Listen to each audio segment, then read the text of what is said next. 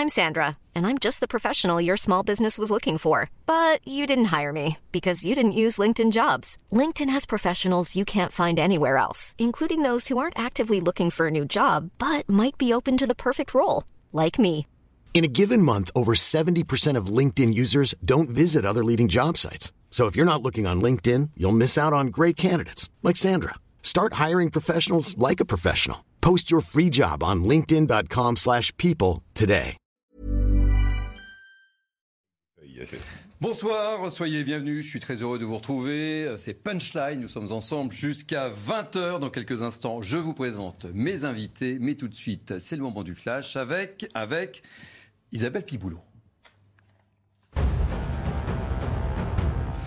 Donald Trump auditionné sous serment à New York, l'ancien président a refusé de répondre aux questions du bureau de la procureure générale, déclarant être victime d'une chasse aux sorcières. Il aurait dû être entendu dans le cadre de l'enquête ouverte en 2019 sur des soupçons de fraude financière au sein de son groupe Trump Organization. En France, le Conseil d'État examinera le 26 août un recours déposé par le ministère de l'Intérieur concernant l'imam Hassan Hussein. Ce recours porte sur la décision du tribunal administratif de Paris de suspendre l'expulsion de l'imam vers le Maroc le 5 août. Elle avait été réclamée par Gérald Darmanin. L'imam est accusé par les autorités françaises d'avoir tenu des propos antisémites, homophobes et antifemmes. Un homme abattu par un policier à l'aéroport Roissy-Charles de Gaulle au terminal 2F vers 8h20. Un SDF en possession d'une arme blanche menace des agents de sécurité. La police aux frontières est appelée en renfort pour le faire évacuer. Un des agents fait usage de son arme. Deux enquêtes de flagrance ont été ouvertes. Et enfin, la chaleur grimpe sur la façade atlantique et le sud-ouest du pays. 18 départements sont placés en vigilance orange canicule de la pointe du Finistère jusqu'au Tarn. Selon Météo France, ce troisième épisode caniculaire devrait prendre fin dimanche avec une dégradation orageuse attendue sur tout le territoire.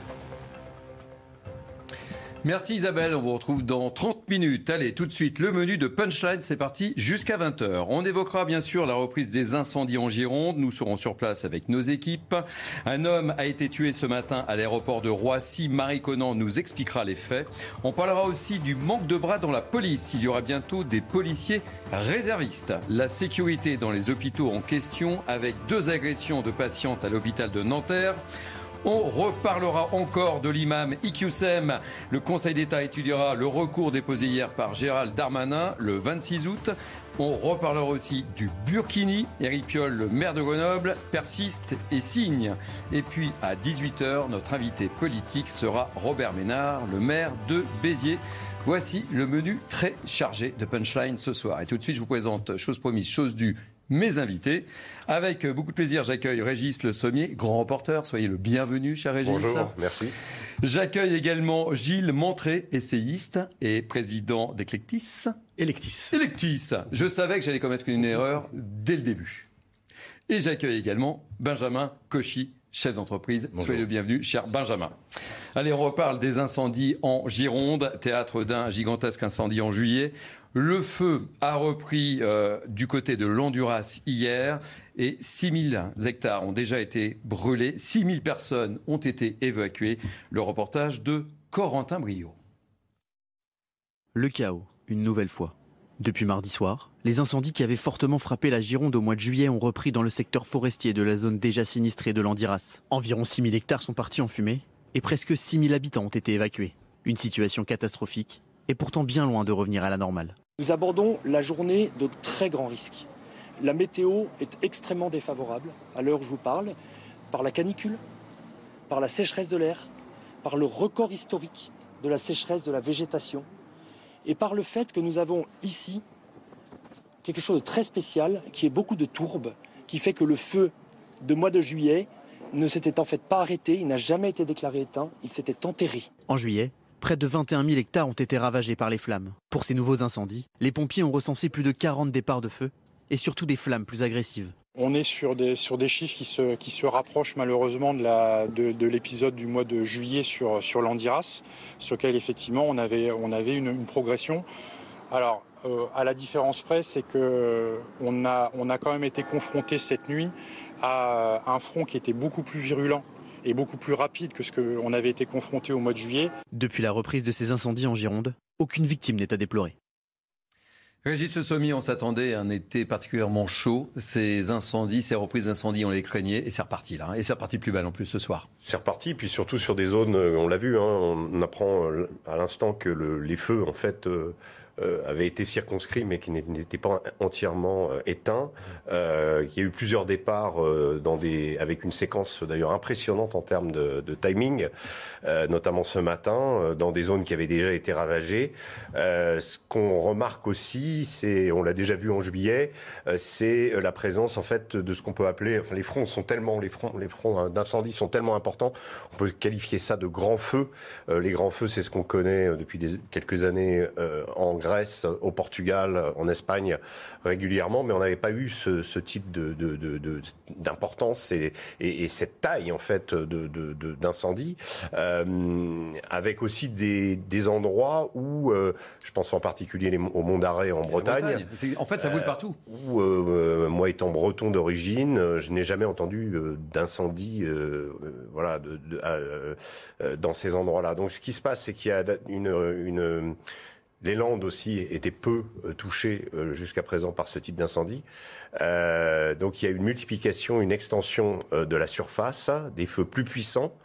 donc voilà, donc clairement il y a un lien avec le réchauffement climatique et, moi j'ai couvert beaucoup dans ma carrière de reporter les grands feux en, Californie.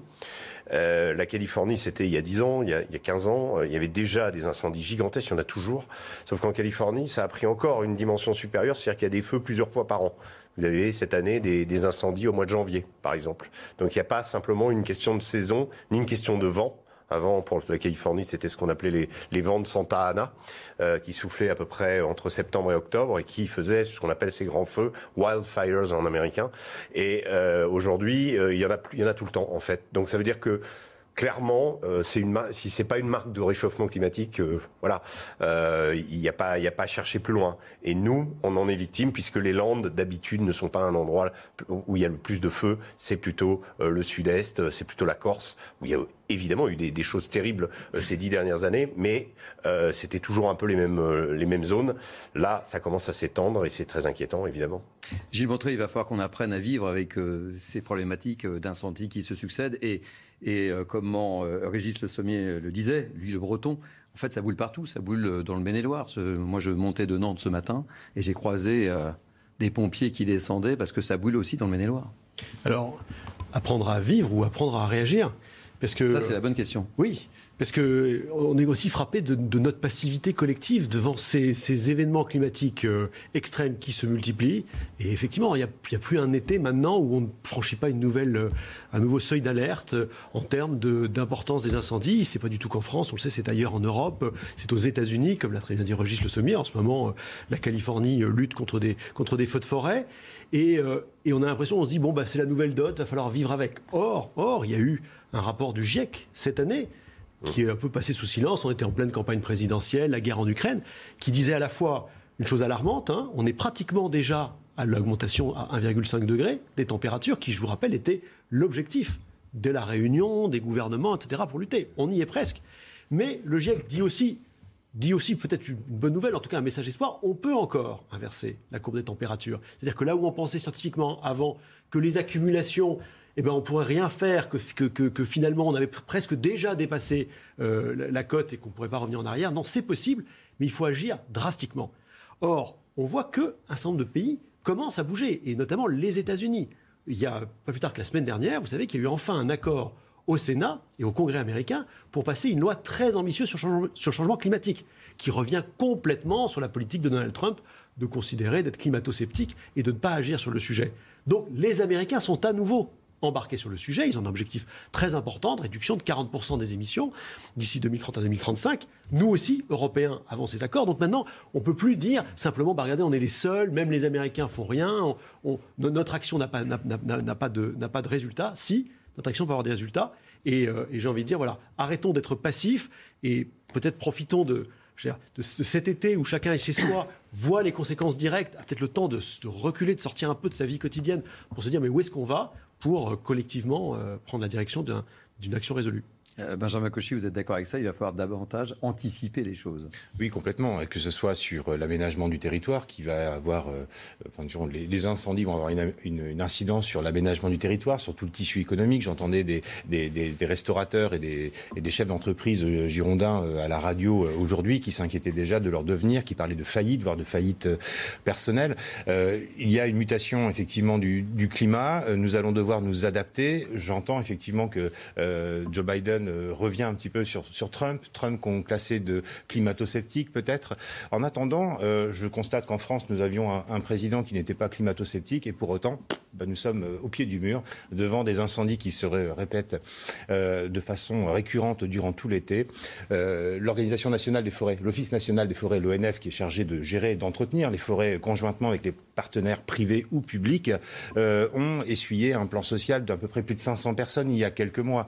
Donc vous voyez, entre les discours d'intention que les, élus et les, politiques peuvent porter vis-à-vis -vis du climat, de façon sceptique ou non, et la réalité du terrain, eh bien, je crois qu'il faut qu'on soit vraiment vigilant sur les actes et non pas seulement sur les mots. On est, on est voilà. absolument d'accord. Il faut bien absolument. les deux niveaux. il faut bien les deux niveaux. Ça sert ouais. à rien d'avoir simplement des objectifs globaux. Ça. Il y a des problématiques locales très concret. concrètes sur voilà. les feux de forêt. Il n'y a pas deux forêts qui se ressemblent. Il y a les questions d'entretien de ces forêts. Il y a eu de l'intégrisme aussi sur des forêts qui ont été laissées donc, comme on disait, dans leur état plus naturel, alors que finalement on constate que ça a plutôt propagé les feux de forêt. Mmh. Là non plus, il ne faut pas être caricatural. Il y a, plein, il y a peut-être d'autres façons aussi de gérer les forêts.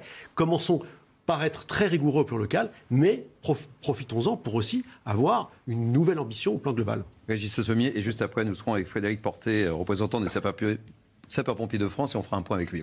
Moi, je voulais rajouter que euh, on, a, on a vécu euh, dans les dix dernières années un certain nombre de, de, moments euh, important dans la, dans la lutte contre le réchauffement climatique et, la prise de conscience justement des, des problèmes climatiques globaux. La série des COP, notamment la COP 21, les accords de Paris. Donc là, en effet, le gouvernement américain semble prendre une direction et, et inverser ce qui avait été fait à l'époque de Trump. Mais malheureusement, aujourd'hui, euh, on est quand même face à, à des réalités géopolitiques qui viennent euh, dépasser et se superposer par rapport à cette ambition climatique. Je m'explique. Euh, la dernière visite de Nancy Pelosi euh, à Taïwan a provoqué de la part de la Chine euh, une interruption d'un dialogue que la Chine et les États-Unis avaient sur les questions climatiques.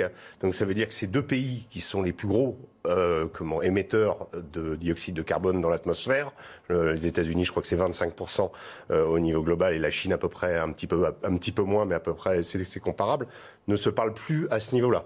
Donc ça veut dire que là, on est dans une, configuration de confrontation mondiale et malheureusement, dans beaucoup de domaines, la donne climatique euh, passe à la trappe parce que c'est les considérations géopolitiques qui, qui dominent. Et je rajouterais que la Méditerranée n'a jamais été aussi chaude avec des températures de 30 degrés. Oui, 28 à 30 degrés, c'est totalement lunaire. Non, mais c'est ce qu'on se disait. Hein. Je veux dire, on, on voit des choses. Euh, un, un, incendie en juillet, on a vu un incendie aux portes de Londres. Euh, ça aussi, c'était dans l'ordre du, du, jamais vu euh, que la ville de Londres soit entourée par pas entouré complètement, enfin qu'il y a un incendie majeur, ouais. c'est quelque chose d'absolument inimaginable il y a dix ans. Quoi. Voilà, je veux dire, voilà, c'est ça. Alors, je vous, on, on, reprend parce que nous, nous sommes en, en, direct avec Frédéric Portet, représentant des sapeurs-pompiers de France. Frédéric Portet, merci d'être avec nous. Euh, tout d'abord, ce que j'aimerais faire avec vous, c'est un premier point sur la, la, situation en France. Où en sommes-nous au moment où nous nous parlons, Frédéric Portet? Alors, au moment où nous nous parlons, effectivement, euh, de nombreux chantiers euh, sont en cours. Euh, donc, les 250 000 sapeurs-pompiers de France sont pleinement mobilisés en cette période de force, forte de sécheresse et des conditions climatiques extrêmes que vous avez soulignées dans vos différents points météo. Plus spécifiquement, 10 000 sapeurs-pompiers, civils, militaires, professionnels, volontaires sont engagés sur l'ensemble de ces chantiers. Euh, et effectivement, nous sommes euh, plus particulièrement engagés euh, en Gironde, comme vous le savez, avec ce nouveau départ de feu sur le secteur de l'Andiras, qui totalise 6 000 hectares de brûlés, 6 000 personnes évacuées et avec des moyens aériens conséquents qui sont engagés afin d'aider les troupes au sol à mener cette lutte très, très particulière et très difficile. Est-ce que vous nous confirmez ou pas que ces reprises de feu il y a de grosses suspicions que ce soit des, faits volontaires. Est-ce que vous nous confirmez ou pas l'information ce soir? Je ne suis pas en mesure de vous, confirmer des éléments euh, qui euh, viendront du procureur de la République sur l'aspect des causes et circonstances des incendies, mais ce que nous savons d'un point de vue statistique, c'est que 9 feux sur 10 euh, sont de la cause humaine et 30% de ces feux, effectivement, sont d'origine intentionnelle.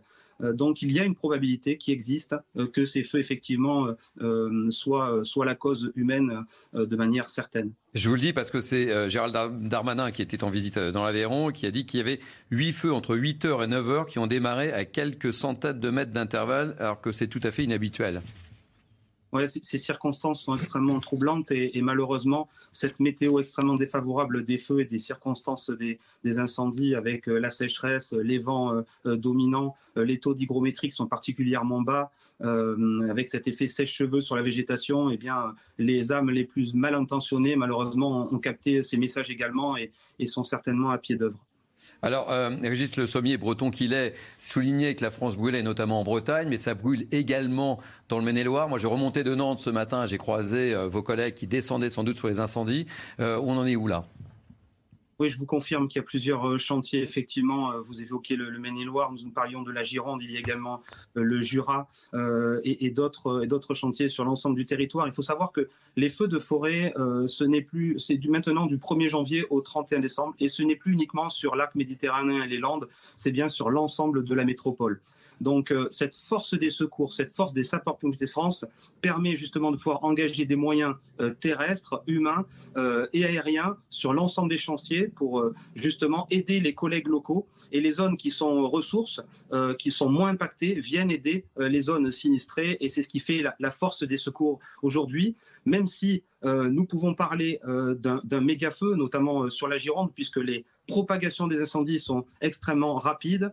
il y a des impacts économiques et sociaux évidents suite à ce feu euh, et nous atteignons effectivement certaine, d'une certaine manière une limite capacitaire puisqu'il faut renouveler les personnels, renouveler les moyens et ce sont des efforts euh, conséquents tout en menant bien évidemment l'ensemble de nos missions euh, nominales comme le secours d'urgence à la personne, les incendies, je dirais, classiques d'habitation et les opérations diverses sur l'ensemble du territoire. Donc les 250 000 sapeurs-pompiers sont pleinement mobilisés en cette période particulièrement difficile. Dernier point, Félix Porté sur la, sur la Gironde on en est où là, vraiment, là, au moment où on se parle? Alors la, lutte, euh, la lutte est extrêmement euh, complexe puisqu'effectivement la forêt est discontinue. Donc euh, l'accessibilité aux moyens terrestres est toujours aussi compliquée. Euh, effectivement, le, préfet délégué à la défense et à la sécurité de la zone euh, sud-ouest évoquait justement ces feux de tourbe, euh, qui sont des feux de, sous-sol, pour faire simple, pour ceux qui nous regardent, et qui continuent à se propager. Donc, il y a encore de nombreuses semaines, effectivement, de travail et d'engagement pour éviter à limiter ces nouveaux flancs et rétrécir la, tête de, de, ce feu. Donc, euh, mobilisation générale pour les sapeurs-pompiers de France, notamment en Gironde. Alors je ne sais pas si vous êtes en mesure de me répondre ou pas, mais je vous pose quand même la question est-ce que Gérald Darmanin viendra en Gironde ce soir? C'est la question que tout le monde se pose. Hein. Je n'ai pas cette information. Je vous remercie. Euh, je rappelle que vous êtes représentant des sapeurs-pompiers de France. C'était Frédéric Porté. Merci d'avoir été avec nous en direct sur CNews. Un dernier mot peut-être euh, sur ces incendies. Euh, oui, c'était juste entre guillemets mettre une note positive dans. Merci à vous. Merci monsieur.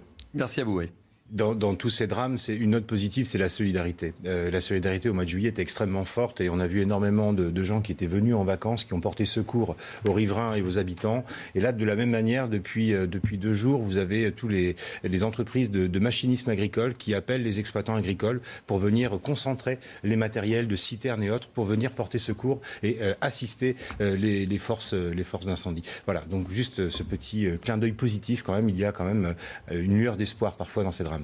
Allez, on va, on va changer de thème.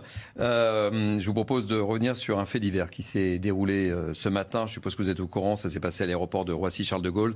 Un homme euh, a été tué par un tir de policier après avoir brandi un couteau. Explication de Marie Conan et on en débat juste après. Les faits euh, se sont déroulés juste derrière moi au terminal 2F et comme vous pouvez le voir quelques heures plus tard, tout est revenu à la normale. Le périmètre de sécurité qui avait été installé a été levé aux alentours de midi. Les militaires sont partis. Alors pour l'instant, on sait que l'homme en question, euh, un SDF d'une trentaine d'années, a commencé à importuner les agents de sécurité aux alentours euh, de 8 heures et comme il n'arrivait pas à le calmer, eh bien les policiers de la police aux frontières sont arrivés en renfort. Le SDF se serait montré très menacé très excité. Il a sorti de son sac un couteau et donc pour tenter de le maîtriser, les policiers ont utilisé des armes intermédiaires, des bâtons euh, télescopiques. Rien ne l'a calmé, pas même les intimidations, les tirs de sommation. Un des agents a alors décidé de tirer euh, sur l'homme qui est décédé quelques temps plus tard. Euh, le syndicaliste de l'aéroport que nous avons rencontré tout à l'heure nous a parlé de légitime défense. Je vous propose de l'écouter. C'est venu subitement et heureusement mes collègues ont fait preuve de, sang-froid. Euh, ils n'ont pas été blessés. Et, euh, euh, ils avaient la vidéo, leur caméra qui était enclenchée. donc tous les éléments nous apportent à dire qu'ils étaient en légitime défense. Cet individu était connu du personnel de l'aéroport. Il avait l'habitude de vagabonder. La piste terroriste a été écartée et l'enquête qui a été ouverte ce matin va permettre de déterminer toutes les circonstances des faits. Régis Le Sommier, euh, fait important, la piste terroriste a été euh, évacuée. Euh, quelle est votre réaction par rapport à, ce triste fait divers à nouveau? Bah, Ce que je remarque, c'est que c'est la multiplication, malheureusement, de, ce type d'agression à l'arme blanche. Hein. c'est quelque chose qui est, qui est en recrudescence. Hein. On a l'impression que ça se banalise. Bah, on était avec le maire ce week-end de Villeneuve-Saint-Georges, où il y a une agression identique, et le avec maire un réfugié afghan, avec un réfugié afghan, euh, et le maire me disait, euh, c'est triste, mais ça se banalise. Voilà, C'est-à-dire que un, simple regard, euh, quelque chose qui ne, voilà, et le coup de couteau part. On le voyait bien d'ailleurs dans la vidéo, vous parliez de Villeneuve-Saint-Georges, où l'agression a lieu, il y a des types qui courent, mais à côté de ça, bah, les gens continuent à prendre leur bus et à, finalement, euh, mm. voilà, ils sont ils sont peut-être pas conscients de ce qui est en train de se passer complètement, mais en tout cas, euh, la violence a été intégrée dans le dans le paysage quotidien. Euh, sur la question des couteaux, euh, malheureusement, c'est l'arme la plus facile à se procurer. Euh, heureusement, on n'est pas comme aux États-Unis où on peut acheter une arme, euh, un AR-15 comme ça dans le commerce et tirer sur des gens, ce qui arrive euh, hélas fréquemment là-bas. Et, la, question de, l'obtention des armes est, souvent à, l'origine de mis en cause évidemment quand il y a des massacres de masse dans les écoles et autres. en France, c'est pas ça, mais il y a cette question de l'utilisation d'armes blanches. Alors, ce qui est intéressant aussi de voir, c'est que pendant un moment, notamment à la fin de, la euh,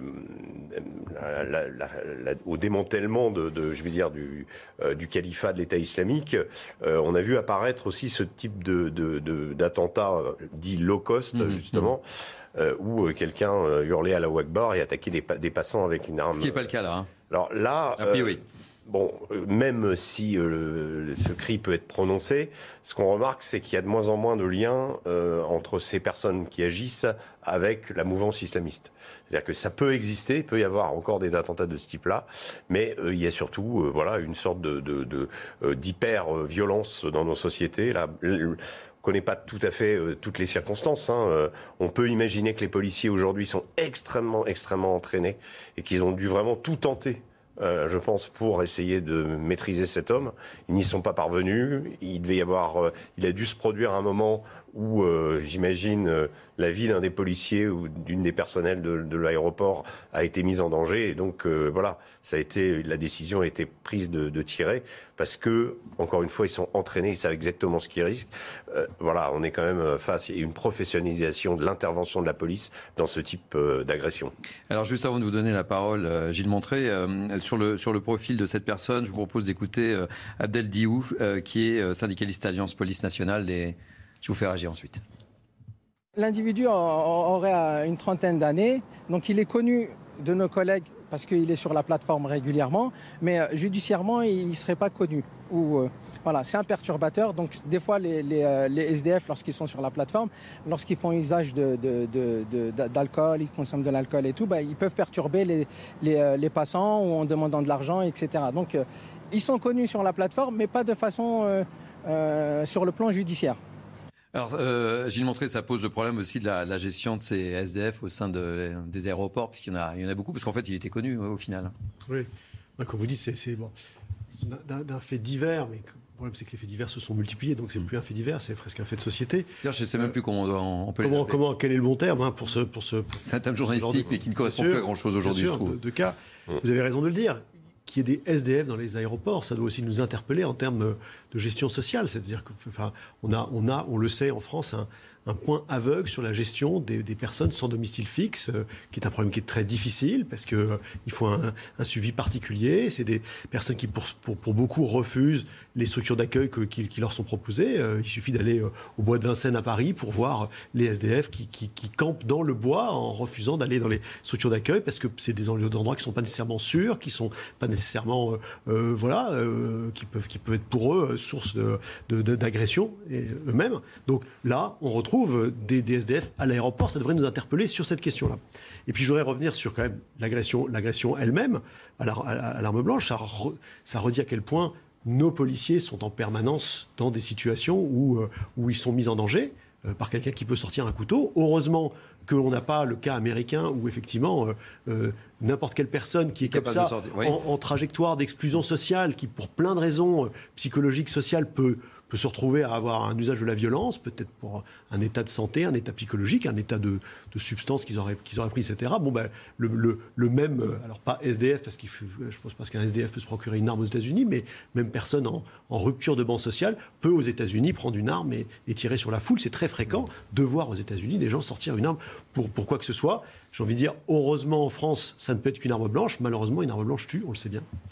Petite réaction, dernière réaction en quelques instants, euh, Bernard, euh, Benjamin Cauchy. Pourquoi je vous appelle Bernard? C'est Benjamin Cauchy. Si vous voulez. Euh, bah, malheureusement, ça fait partie du, du, lot quotidien. Si vous ouvrez les pages de la presse quotidienne régionale, chaque jour, dans chaque région, vous avez des malheurs. Cet été, vous avez au mois de juillet, sur la place de la Comédie, une jeune femme de 30 ans qui s'est fait, qui s'est fait poignarder. Malheureusement, dans, dans, chaque ville, vous avez des drames ainsi. Moi, je voudrais surtout insister sur la notion d'SDF. Les SDF qui soient dans une gare, qui soient dans un aéroport, qui soient tout simplement porte de Vincennes, porte de la Villette, en train de consommer du crack, il y en a partout en France. Donc on ne peut pas euh, se dire, mon Dieu, il y, a des, SDF dans un aéroport. Non, la France est remplie de personnes qui sont euh, sans abri, des personnes euh, d'origine clandestine qui arrivent dans notre pays qui n'ont pas de lieu d'accueil, des gens qui ont subi une exclusion via une perte de boulot, un divorce, bref, des accidents de vie, des accidents de la vie. mais quoi qu'il en soit, c'est un sujet qui est peut-être bien plus important que ce coup de, que cette réponse de policière ce matin. C'est effectivement ces centaines de milliers de personnes qui dorment dans la rue. Et à un moment donné, il faudra peut-être penser à arrêter d'accueillir des gens si on n'est pas capable déjà de loger et de donner un toit à tous ceux qui sont dans notre pays. Eh bien, écoutez, on va marquer une pause de pub et puis on va parler ben, on va parler de police, imaginez-vous. Et on va parler de policiers réservistes juste après. Punchline continue, pause de pub, on se retrouve avec mes invités. A tout de suite. Bienvenue sur CNews, c'est Punchline jusqu'à 20h. Tout de suite, place à l'info avec Isabelle Piboulot. La Gironde, de nouveau en proie aux flammes du côté de l'Andiras. La propagation du feu a été très rapide. Au moins 6000 hectares de forêt ont brûlé depuis hier après-midi. Plus de 1000 sapeurs-pompiers se relaient, appuyés par des hélicoptères bombardiers d'eau. L'autoroute A63 a été coupée dans les deux sens de Bordeaux à Bayonne. 6000 personnes ont été évacuées dans le secteur des Landes de Gascogne. Dans les Hauts-de-Seine, suspicion de deux viols dans un hôpital de Nanterre. Une enquête a été ouverte. Le suspect, étranger au centre hospitalier, est actuellement recherché.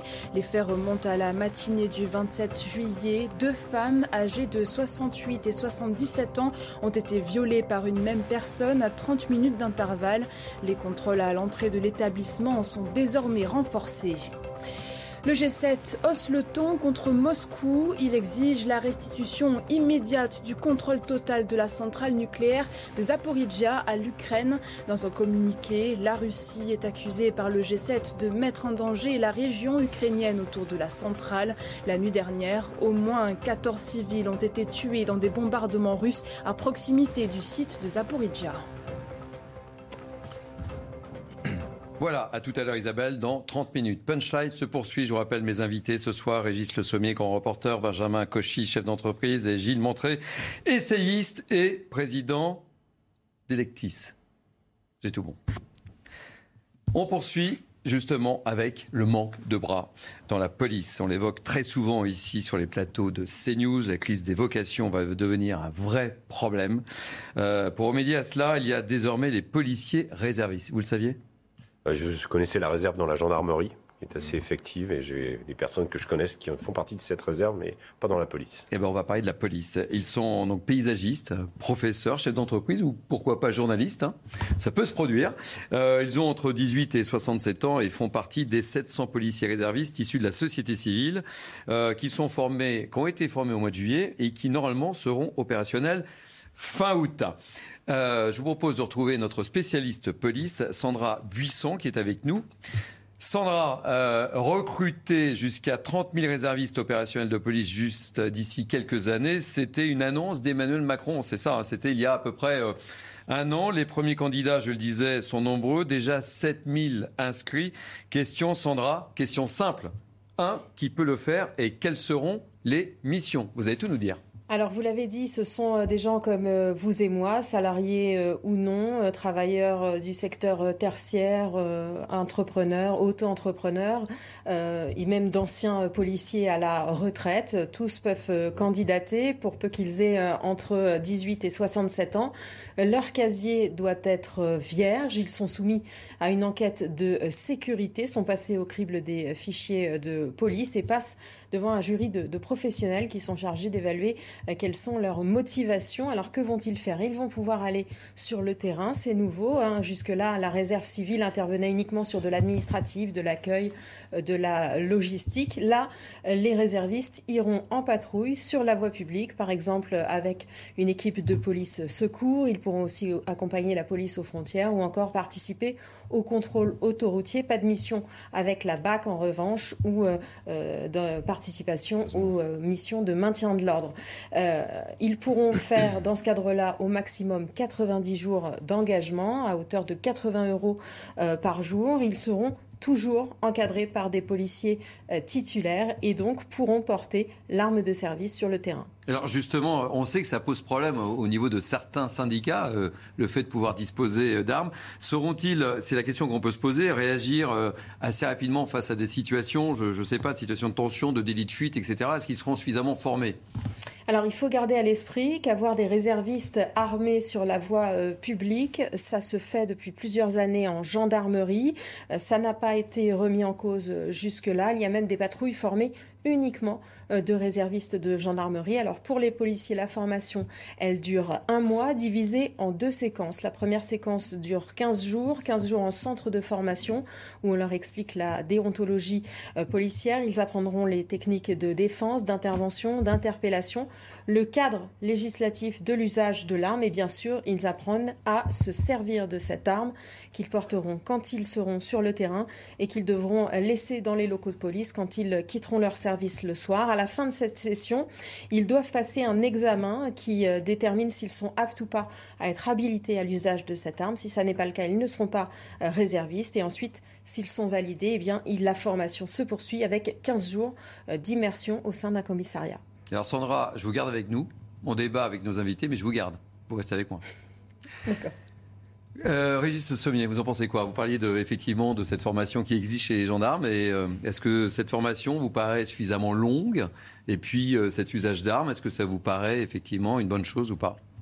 Bah Écoutez, dans la mesure où on prend acte d'une sorte de, je dirais, d'aggravation de la situation sécuritaire dans notre pays, puisque c'est le cas. je veux dire, il y a pas de, il y a des statistiques qui montrent que euh, sur quelques années, on a, il y a eu une amplification des phénomènes de violence de tout type. Euh, on peut toujours argumenter qu'il y a moins de cambriolage ou autre, mais en tout cas, la violence physique, en tout cas, ça a été, euh, c'est net. On a, vu, hein, on en parle régulièrement sur, sur, ce plateau, les rodéos urbains, etc., etc. Alors, il s'agit évidemment pas de, d'intervenir dans ces circonstances-là, on l'a bien compris, mais c'est vrai que les policiers ne peuvent pas tout faire.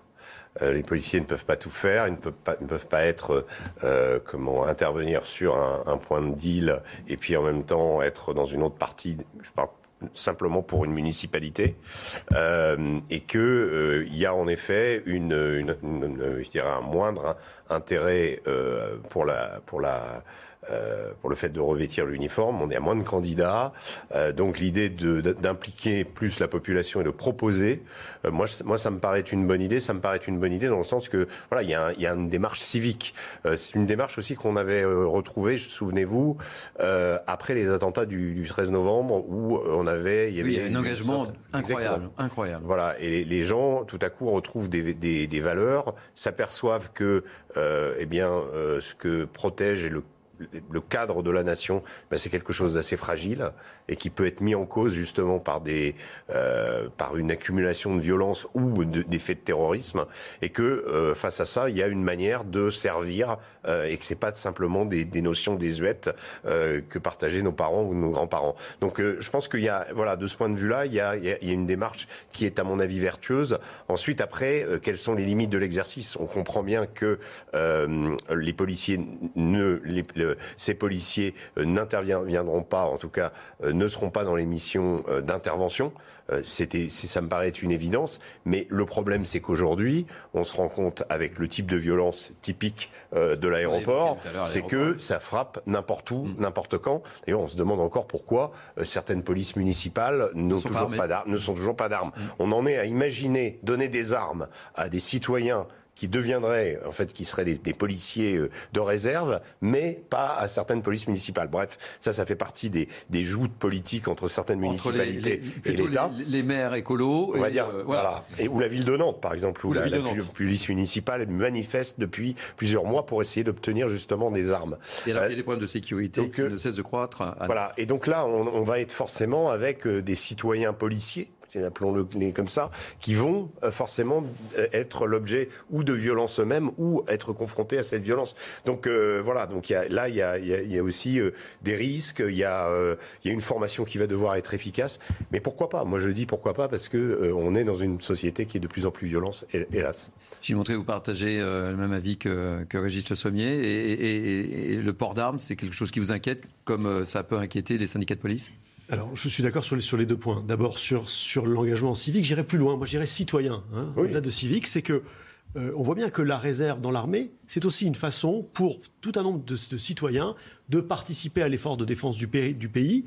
Ça aide à faire connaître l'armée au sein de la population, parce que voilà, ça étend le nombre de gens qui ont un contact direct avec l'armée. Ça sera la même chose avec la police. On voit bien à un moment où on entend de plus en plus de, choses absurdes sur la police. On voit qu'il y a un écart qui se crée auprès de certaines populations euh, alimentées euh, par, par l'extrême gauche euh, sur des rhétoriques antipolicières. Voilà, ça, c'est un, ça, ça, recrée le lien entre la police et les citoyens. On parle toujours de participation citoyenne. C'est aussi des engagements concrets comme ça.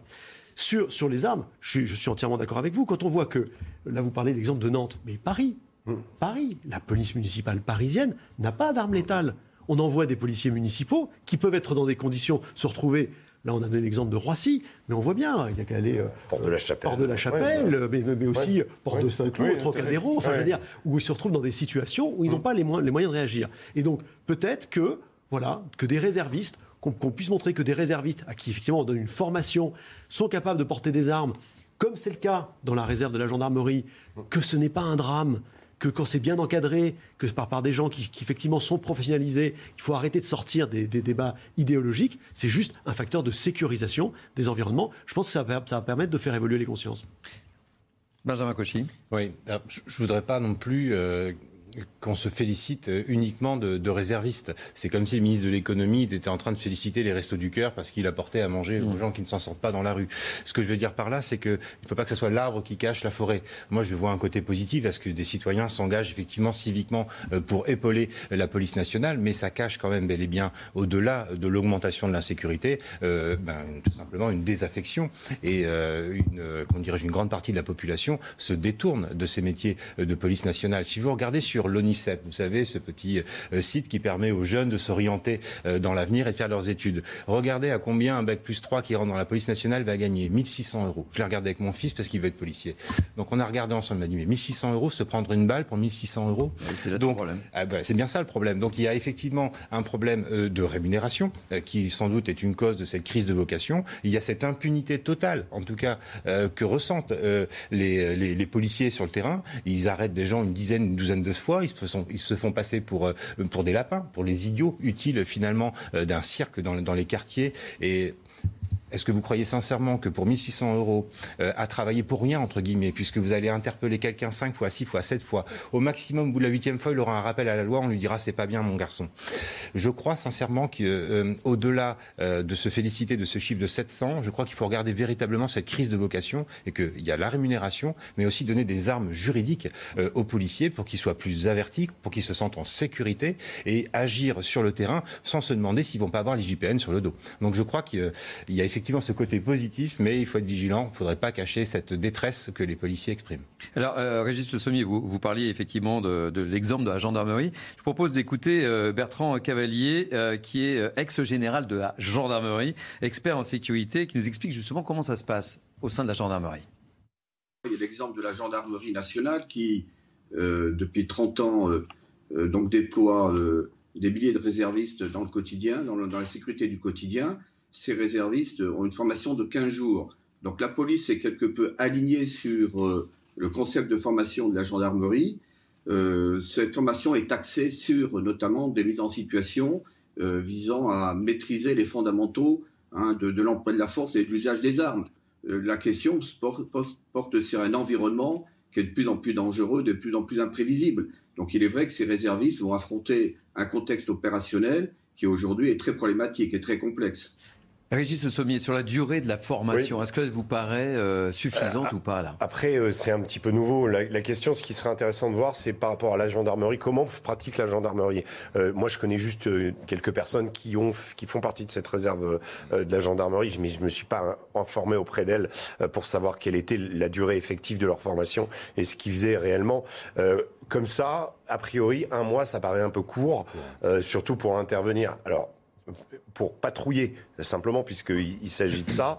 Euh, il y a aussi la présence dans les commissariats, il y a aussi et tout ça se fait progressivement. Il y a aussi une formation théorique et ensuite une, une comment dire une immersion progressive dans, dans le dans l'appareil policier. Euh, donc je pense que tout ça va être extrêmement contrôlé, etc. je, ne sais pas si, mais a priori comme ça, un mois, ça paraît un peu, un peu léger. Oui, parce que euh, comment euh, On ne va pas manier une arme en un mois. Sandra Buisson nous expliquait un peu le détail. Il y a, l'aspect euh, évidemment pratique, je dirais. Puis il y a l'aspect qui est important, tout l'aspect psychologique, mmh. approche, etc. Quoi. Donc, c'est des techniques qui demandent d'être expérimentées, de voir d'abord les policiers faire. Et ça, il y a un peu de, il y a un peu de travail, un peu de il y a un peu de temps à passer. On va demander à, Sandra Buisson, euh, cette, cette, durée d'un mois, Sandra, euh, on en débat autour de, ce plateau, elle, elle vous semble suffisante Parce qu'il y a beaucoup d'aspects, vous l'avez souligné. Oui, alors il faudrait voir avec euh, la gendarmerie si la gendarmerie a dû au fil du temps adapter ou pas le temps de, formation euh, qu'elle prévoit pour euh, les réservistes. Il faut savoir qu'il y a aussi l'encadrement au sein des réservistes puisqu'il y aura des anciens policiers à la retraite qui seront dans cette même réserve. ce qu'il faut voir, c'est il y a effectivement le maniement de l'arme pur et simple, est-ce que je sais tirer correctement et comme il faut. Mais ce qui est le plus important, c'est le cadre légal d'usage des armes et la mise en situation. Ce qui intervient euh, dans cette formation d'un mois, ce sont euh, des euh, mises en situation pour voir les différentes problématiques qu'ils peuvent rencontrer sur le terrain et qu'ils sachent le plus rapidement possible comment évaluer la situation et déterminer s'il est légitime d'ouvrir le feu à tel ou tel moment ou pas. Et Sandra, vous nous confirmez, début des opérations à la fin du mois, là, hein, c'est ça hein? Oui, c'est ça. La première euh, salve de, formation s'est passée en juillet. Il y en aura une deuxième session euh, pour de nouveaux réservistes euh, donc à l'automne, en octobre, et donc des premiers réservistes qui vont pouvoir aller sur le terrain donc à la rentrée, à la rentrée de, septembre. Et encore une fois, c'est pas la première fois que ça se fait en France, puisque ça se fait déjà en, gendarmerie. Il se trouve que là, ça va être en zone plus densément peuplée, puisque on, va l'appliquer aussi dans des zones de, forte agglomération. Et, question, hein, Sandra, j'en profite puisque vous êtes avec nous. Euh, on parle de crise de vocation. Est-ce que effectivement, ils ont, il y a beaucoup de demandes? Alors pour euh, la réserve, oui, euh, l'objectif pour cette année était d'arriver à 1200 ou 1400 réservistes et on est déjà à, 7000 candidats inscrits. Donc effectivement, l'engouement est, très fort pour cette réserve de, de la police nationale. Merci beaucoup pour toutes ces précisions, Sandra Buisson. Oui, alors Oui, crise de vocation pour les réserves. Oui. Crise de vocation pour les réserves, pour être dans des fonctions support jusqu'à jusqu'alors et désormais avec, sur du terrain. Donc, ok, très bien, très bien. Espérons que du coup, c'est peut-être ces, ces citoyens engagés dans la réserve voudront peut-être franchir le Rubicon et devenir des véritables PJ. Nous verrons. Dernier mot sur le sujet ou pas? Non, mais que, que, Vous voyez ce que je veux dire non, Bien sûr, comme ça peut être un, un, incubateur. mais quand on disait que c'est un lien entre la police et le reste de la population, c'est aussi un, un, lien de vocation. Moi, sur le délai d'un mois, ce que je veux dire, c'est que de toute façon, il va falloir qu'on rôde un système qui est mm. entièrement nouveau. Il faut voir comment ce que les équipes en place, les équipes professionnelles de, de police, gèrent ça, parce que parfois, vous savez, un, appui peut être, un, peut être au contraire un frein, hein, si jamais c'est du temps supplémentaire pour encadrer. Maintenant, quand ça sera professionnalisé, dans l'armée, je pense qu'on a en commun autour de ce plateau d'avoir fait notre service militaire, on est de cette génération-là. Bon, bah, du temps. J'aime bien vos questions. Voilà, je ne demande pas votre âge. Hein, voilà. il, y a un, réformé. Mais du temps, du temps du service. Je réponds pas Non. D'accord, merci. C'est moi qui pose la question. Hein, du temps du service militaire, il y avait ce que vous savez, il y avait la PMA, hein, la préparation militaire dans l'armée. ça durait un mois. Et au bout d'un mois, et ben voilà, on, on, je sais pas si on, savait, on se savait servir d'une arme. On, était apte, en tout cas, à intégrer des bataillons d'appelés pour le service militaire. Donc c'est sans doute possible mais ça va mettre du temps à se mettre en place. Moi, je, je, rajouterais juste une chose, c'est que je pense que c'est une bonne initiative aussi dans la perception de la police par rapport à la population. C'est-à-dire qu'on est arrivé dans une situation aujourd'hui où dans certains quartiers, la police est considérée comme un gang rival ou comme une, une, une extériorité.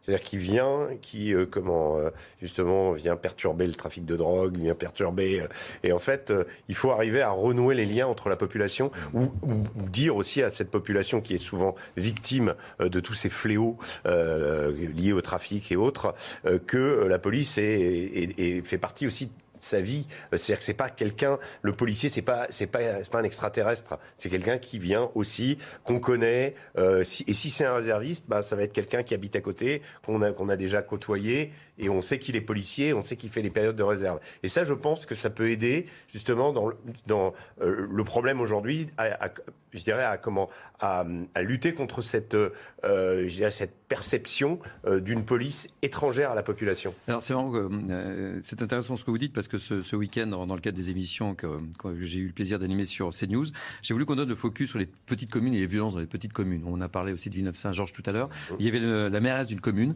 qui signalait parce qu'elle avait ras-le-bol. Euh, des, euh, des agressions, euh, la détérioration du matériel, etc.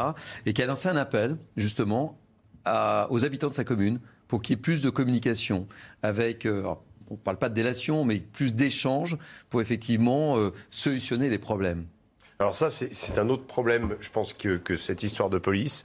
C'est le fait que les habitants, excédés par un certain nombre de fléaux dont ils sont victimes, commencent à s'organiser eux-mêmes. Ce qui n'est pas le cas partout non plus. Hein, et personne. Euh, non, mais il y a certains villages, vous parlez des petites communes, où vous avez euh, euh, vigilance citoyenne. voilà.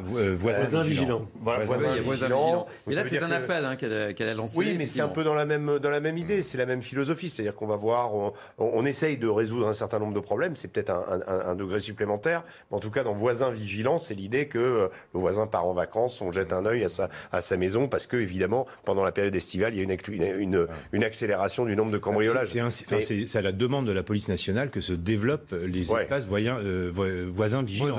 après, le problème, c'est euh, la, la, la, population qui se fait justice elle-même. C'est arrivé la limite. Euh, à Stalingrad où euh, des mortiers d'artifice ont été utilisés contre les dealers. Donc il peut y avoir aussi ce retournement par absence justement de police, par excès. Je dirais que les, la population excédée par le fait que la police ne peut pas intervenir partout, euh, met du temps parfois à intervenir, et eh bien décide de prendre, prendre elle-même euh, les choses à, à, sa façon. Messieurs, on a tout dit sur la police. Et... Non, je vais juste ajouter que c'est important que ce soit effectivement encadré, c'est important qu'il y ait cette participation, mais qu'elle soit encadrée pour qu'il n'y ait pas cette espèce de justice soi-même. Et, et c'est vrai que ça, ça, peut être encadré par la police nationale, ça peut être encadré par les mairies, comme vous le dites. Hein. Moi, je trouve que je suis maire adjoint du 16e arrondissement. Pendant quand il y a eu le confinement, eh ben, l'adjoint responsable du commerce chez nous, Randolph Bornier, avait fait des, des patrouilles pour vérifier que les, que, que les magasins des commerçants du 6e arrondissement n'étaient pas attaqués. Voilà. Et donc il y avait des patrouilles, d'autres citoyens, d'autres commerçants faisaient mmh. eux-mêmes leur ronde. Mmh. Et voilà, c'était encadré par la mairie. Ça, c'est évidemment très utile. Mais il ne faut pas que ce soit un, un, un système mmh. parallèle qui se crée. Allez, on change de sujet si vous le voulez bien. Euh, et on voit, il n'y a pas que dans la police que les effectifs s'allègent. Les crèches sont en train euh, d'adapter leur mode de recrutement. Faute de moyens, Un arrêté paru le 4 août permet le recrutement de personnes sans les qualifications normalement requises. Je dis bien sans les qualifications normalement requises. Une mesure censée pallier évidemment le manque de personnel dans les crèches, mais qui là aussi entraîne légitimement quelques inquiétudes. Les explications de Solène Boulan. Dès le 31 août, les crèches pourront désormais embaucher du personnel non qualifié. Leur recrutement se déroulera en considération de leur formation, leurs expériences professionnelles passées, notamment auprès d'enfants, leur motivation à participer au développement de l'enfant au sein d'une équipe de professionnels de la petite enfance. Au programme, 120 heures de formation pour les nouvelles recrues, contre 3 ans en temps normal. Une durée jugée trop courte pour ce collectif du secteur de la petite enfance. Quand on veut s'occuper d'enfants, il y a euh, toute une relation de confiance euh, à établir avec l'enfant et sa famille, un environnement euh, à mettre en place et à aménager de façon adaptée. Il faut aussi avoir des notions en psychomotricité, en santé. Et c'est dévaloriser nos formations que de considérer que en quelques heures, on pourrait être opérationnel pour s'occuper seul d'un groupe d'enfants. La mesure divise chez les parents. Je pense que ça ne devrait pas poser de problème.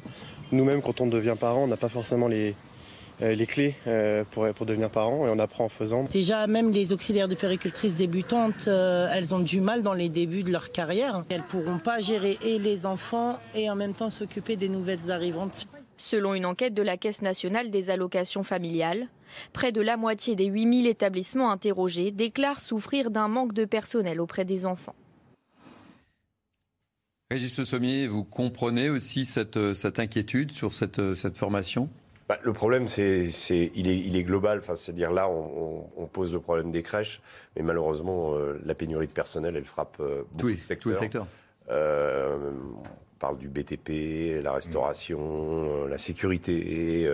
c'est assez effrayant de voir qu'aujourd'hui en France, il y a quand même encore plus de 8% de chômage et qu'on n'arrive pas justement à, ou alors proposer des bonnes formations pour euh, justement orienter ces chômeurs vers euh, ce type d'activité, ou alors c'est des activités qui ne sont pas attractives.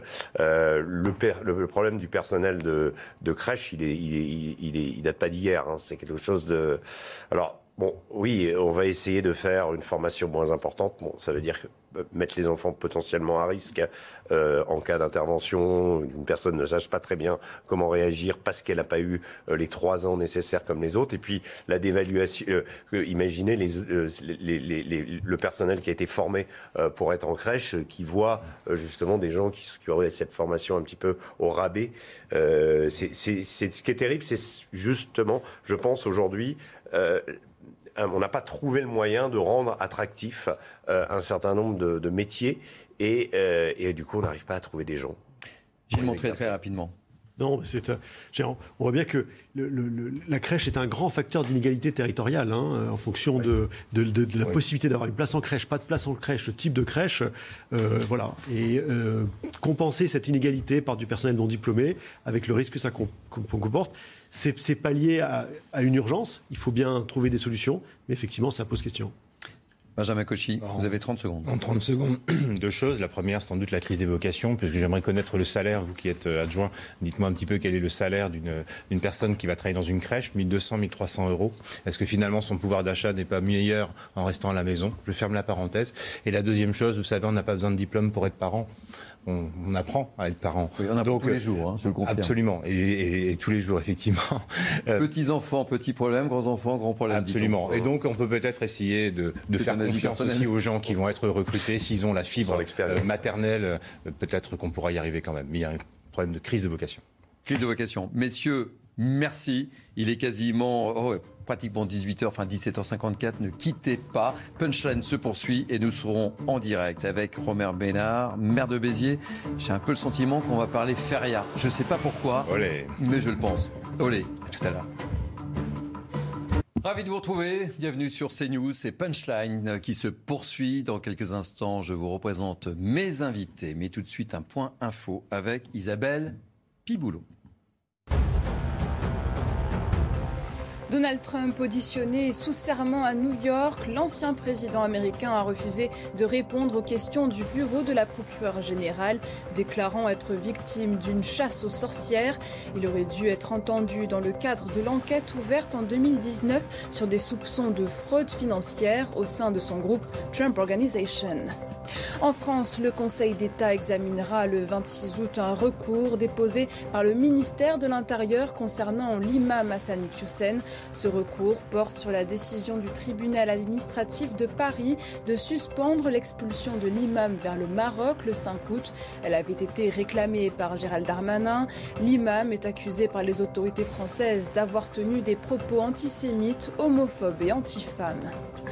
La chaleur grimpe sur la façade atlantique et le sud-ouest du pays. 18 départements sont placés en vigilance orange canicule, de la pointe du Finistère jusqu'au Tarn.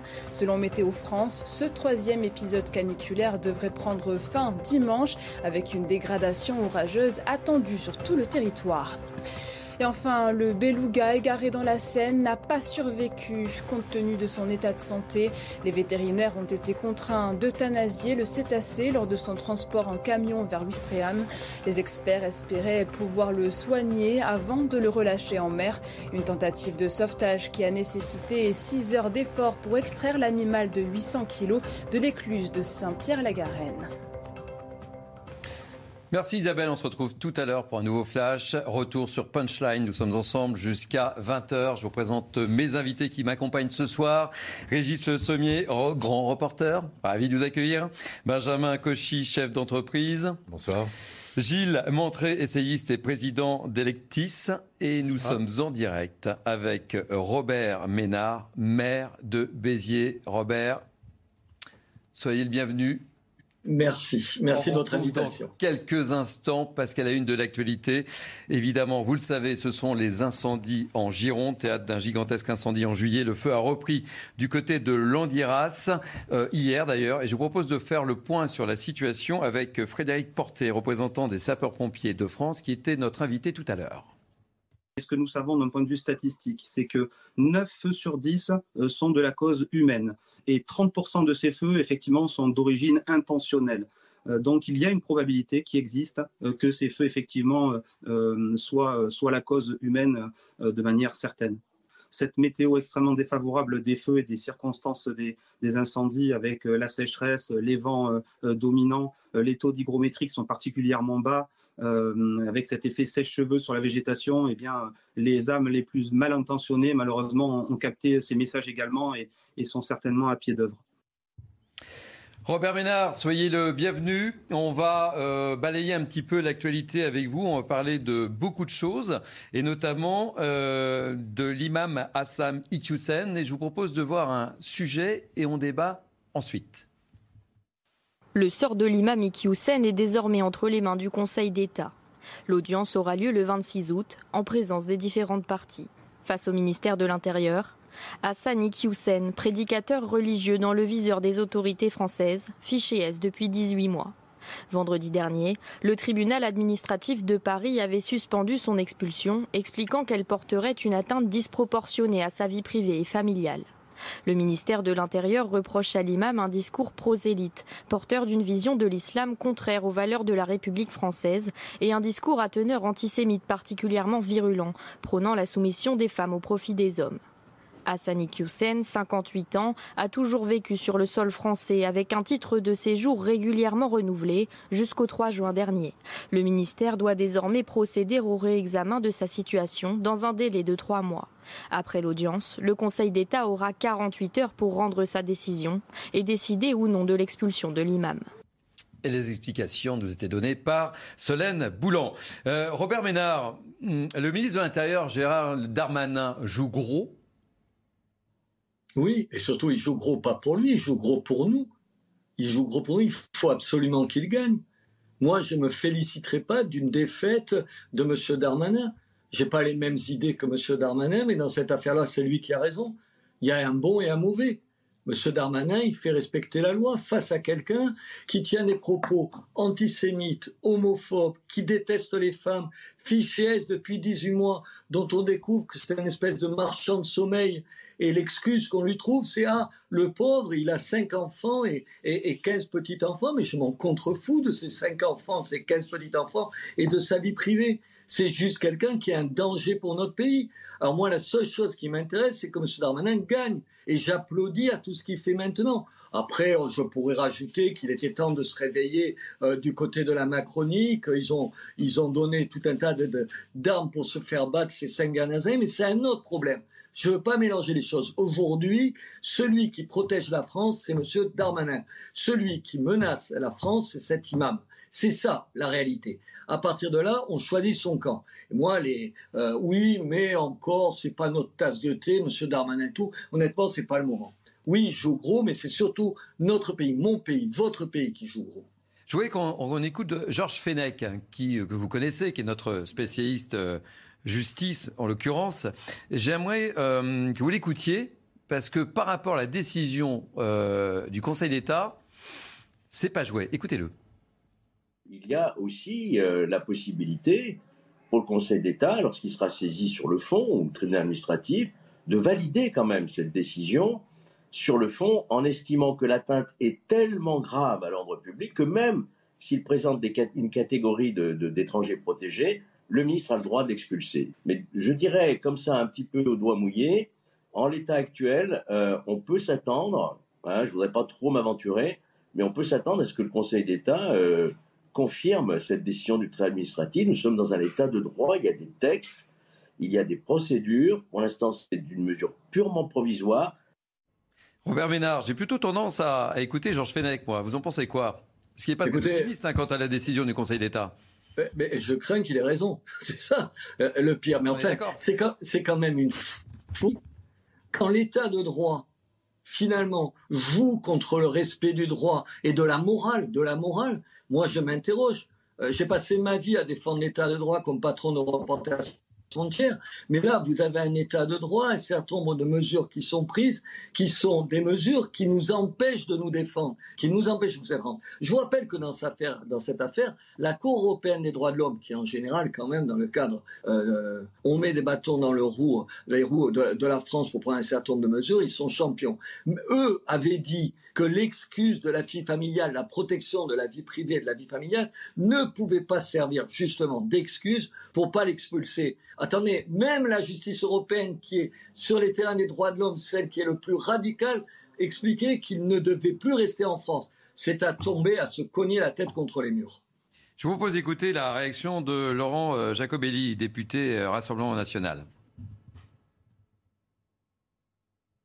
Qui devrait non, qui ne marche pas. Bon, petite réaction, petit tour de table rapide euh, de mes invités, Régis Le Sommier. Non, moi, ce qui est, intéressant dans cette histoire, c'est que quand on prend euh, l'ensemble des griefs qui sont euh, reprochés par Gérald Darmanin à cet imam, on se dit, cet imam, il a vraiment, il a plus de médailles qu'un maréchal soviétique à, sa boutonnière. Il coche absolument toutes les cases. Seulement, le problème, c'est que pendant des années, euh, sous prétexte de religion, de finalement, euh, on l'a pas, euh, on, l'a pas lu dans le texte. C'est-à-dire qu'en fait, il était, tout était là, mais on n'a pas voulu le voir. Je prends juste un exemple où il expliquait que la, la, loi coranique était évidemment supérieure à la loi française, hein, se raccrochant à un droit canonique, comment très ancien, médiéval, finalement repackagé dans une dans une enveloppe moderne. Mais finalement, c'est c'est c'est un islam, un, un, islam très très ancien. donc, il expliquait que finalement peu importe le gouvernement, parce que de toute façon, le gouvernement était euh, euh, manipulé par les juifs. Donc il disait ça en 2014. Et je me rappelle qu'en 2014, eh bien, euh, c'est le moment où Dieudonné avait été comment interdit le spectacle sur des préceptes aussi d'antisémitisme. Donc qu'est-ce qui, qu'est-ce qui justifie qu'un imam, lui, puisse tenir des propos antisémites à l'époque, sans que ça ne, comment, ne, ne, comment dire, n'interroge personne, que ensuite il puisse, parce que en fait à tous les niveaux, et on apprend en plus récemment qu'il a, qu'il a été marchand de sommeil. Hmm. Donc, euh, il, ah, on apprend tous les jours des choses. Mais, hein. pourquoi? Et c'est ça le problème, parce que le tribunal, le tribunal, qu'est-ce qu'il avait il a, il a, retenu? Il a retenu simplement des vidéos où euh, justement il discrimine la femme, où il, il, dit qu'en gros la femme doit rester à la cuisine. Il y a un certain nombre de vidéos. C'est le seul grief qui lui est reproché à peu près. Donc finalement, on, on remarque on aurait pu saisir des juridictions bien avant. Ça aurait servi justement à monter un dossier contre cet imam. Le problème, c'est que ces juridictions n'ayant pas été saisies,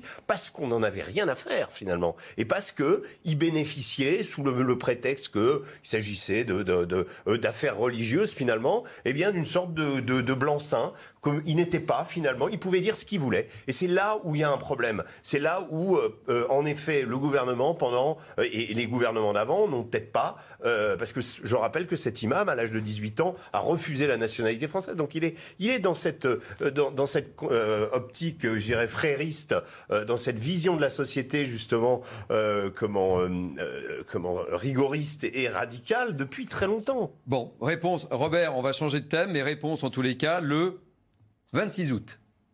Si je peux me, oui, si je peux me permettre d'ajouter, je vais tout à, fait, tout à fait dans le sens de Régis, pardon, le, le, sommier. Vous avez absolument raison. Il y a quand même eu de la part de toute une partie de la classe politique, y compris des, des amis de M. Darmanin, une espèce de, de, de, prudence quand même à montrer du doigt un certain nombre de gens. Ils étaient a priori des victimes. Et donc, quand même, on leur trouvait des excuses. Et la gauche, attendez, la gauche, qui va manifester. Je vous rappelle, ils ont manifesté avec des islamistes qui criaient Allah Akbar. Cette gauche, elle leur trouvait des excuses. Attendez, c'est une gauche qui se veut féministe qui se veut féministe, mais quand c'est un certain nombre d'imams qui disent les pires choses sur les femmes, ils disent plus rien. C'est une gauche qui dénonce l'antisémitisme partout, mais qui accepte que, sous prétexte de mettre en cause l'État d'Israël, on laisse passer une petite, une petite musique antisémite. Il y a toute une partie de la classe politique française qui, aujourd'hui, qui nous fait payer aujourd'hui le prix de sa complaisance avec l'islamisme. Robert, on a beaucoup de sujets à aborder ce soir avec vous. Donc, euh, je vous presse. On va prendre la direction de Grenoble. Et euh, je vous propose d'écouter le maire de Grenoble qui persiste et qui signe. Il était l'invité euh, d'LCI ce matin. Ce a interdit le Conseil d'État, c'est les jupettes qui descendent sur les jambes. pourquoi? Parce qu'ils ont considéré que c'était une dérogation excessive euh, par rapport à l'interdiction des shorts euh, qui était faite également dans les piscines de Grenoble, qui est faite là pour des raisons d'hygiène. Donc euh, à Grenoble, vous pouvez, suite à la décision du Conseil d'État, vous baigner en burkini. Il y avait également ce jour-là une femme qui était seins nus. Vous pouvez maintenant vous baigner également seins nus. les règles sont les mêmes pour les hommes et les femmes à Grenoble. C'est une question d'égalité femmes-hommes, de respect juste de nos lois fondamentales et de la loi de 1905. Robert Ménard, Cédric Piolle ne lâche rien. Non, mais vous avez entendu l'absurdité des propos, quand même, on devrait rire. L'égalité entre les hommes et les femmes, c'est les femmes seins nus. On n'a jamais, vous n'avez jamais remarqué que vous n'avez pas tout à fait la même poitrine que les femmes, parce que c'est pas tout à fait la même chose, et que peut-être il y a une dimension sexuelle sur la poitrine des femmes qu'il n'y a pas sur la poitrine des hommes. Mais il est, il est délirant. Et alors là, ça, ça vous fait pouffer de rire. Ce qui me fait pas pouffer de rire, c'est qu'au fond, au fond, le maire de Grenoble c'est l'ami, c'est l'ami de, de, l'imam dont on parle. C'est lui qui est l'allié de ces imams. C'est lui qui fait qu'aujourd'hui, il y a un certain nombre de gens qui se comportent comme ça dans un certain nombre de mosquées. Dans un certain nombre de mosquées, moi je suis dans une île où il y a une forte communauté musulmane, il y a plein de gens qui pensent pas le dixième de ce qu'ils pensent. Et c'est justement, justement, parce qu'il faut défendre les, musulmans modérés, parce qu'il faut défendre les musulmans qui veulent des, Français à part entière, qu'il faut défendre les musulmans et les musulmanes qui se battent et qui n'ont pas oublié que dans tout un tas de pays musulmans, on se bat pour pas porter un foulard. Pour défendre tous ces gens-là, il faut dénoncer avec encore plus de radicalisme ces imams, ces imams, ces imams euh, extrémistes. Et le maire de Grenoble, il porte une responsabilité. C'est des gens vendus à l'islamisme. C'est des gens qui détestent ce qu'on est. C'est des gens qui demain seront des collabos si jamais il y avait un régime qui défend les islamistes. Robert Ménard. Ah, absolument, vous pouvez me laisser me mettre de mes propos. Oui, c'est un collabo de l'islamisme. Régis Le Sommier. Je voulais juste rajouter, même par rapport à... Non mais ce que dit, ce que dit Eric Piolle est, complètement absurde, mais même d'un point de vue, euh, je dirais d'un point de vue de l'islam radical. C'est-à-dire que évidemment une personne qui va se baigner en burkini appartient à une idéologie particulière. C'est évidemment pas une, une, musulmane ordinaire. C'est quelqu'un qui est dans la radicalité. Donc euh, quand il y a quelqu'un qui est en, en burkini, il y a forcément un homme à côté. Et comment imaginer que dans la même piscine puisse cohabiter une femme à seins nus avec une femme en, en birkini, c'est totalement absurde parce que pour euh, pour euh, comment cette vision de l'islam, euh, une femme en burkini, une femme à seins nus, ça n'est pas possible. Régis Le Sommier, je suis, je suis désolé, Robert, je suis désolé. Priorité à, à l'actualité. On va prendre la direction de l'Andiras avec une conférence de presse du préfet. Le feu a apporté son lot de surprises aujourd'hui dans la direction qu'il a pu prendre parce qu'il a généré son propre vent, sa propre histoire, son propre mouvement. Et donc il a décidé de repartir vers le nord avec deux fronts qu'on va vous présenter euh, importants qui, progressent vers le nord. La superficie, comme il a rebrûlé des zones déjà brûlées, est euh, actuellement de 6200 euh, hectares qui ont brûlé. Mais c'est 10 000 personnes qui ont été évacuées pour être protégées pour ce feu. Notre priorité, c'est la protection de la vie, c'est de sauver les vies. À l'heure où je vous parle, aucune vie n'a été mise en danger. Néanmoins, quelques pompiers ont pu être blessés légers et un cet après-midi a été un blessé plus sérieux, plus grave. Euh, mais nous n'avons pas de victimes à déplorer à l'heure où je vous parle. Néanmoins, euh, vous le savez, 16 maisons avaient brûlé. Une nouvelle maison euh, a brûlé cet après-midi. Mais c'est surtout beaucoup de points sensibles que les pompiers ont pu protéger.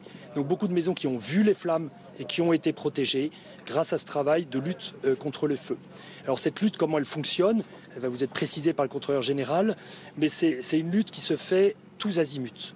C'est une lutte qui se fait au sol avec près de 1000 pompiers qui sont actuellement, à l'heure où je vous parle, en train de lutter contre le feu au sol. Ça veut dire les pompiers de Gironde, les pompiers des Landes, mais aussi les pompiers de tout un tas de départements français qui ont coopéré à cet énorme effort.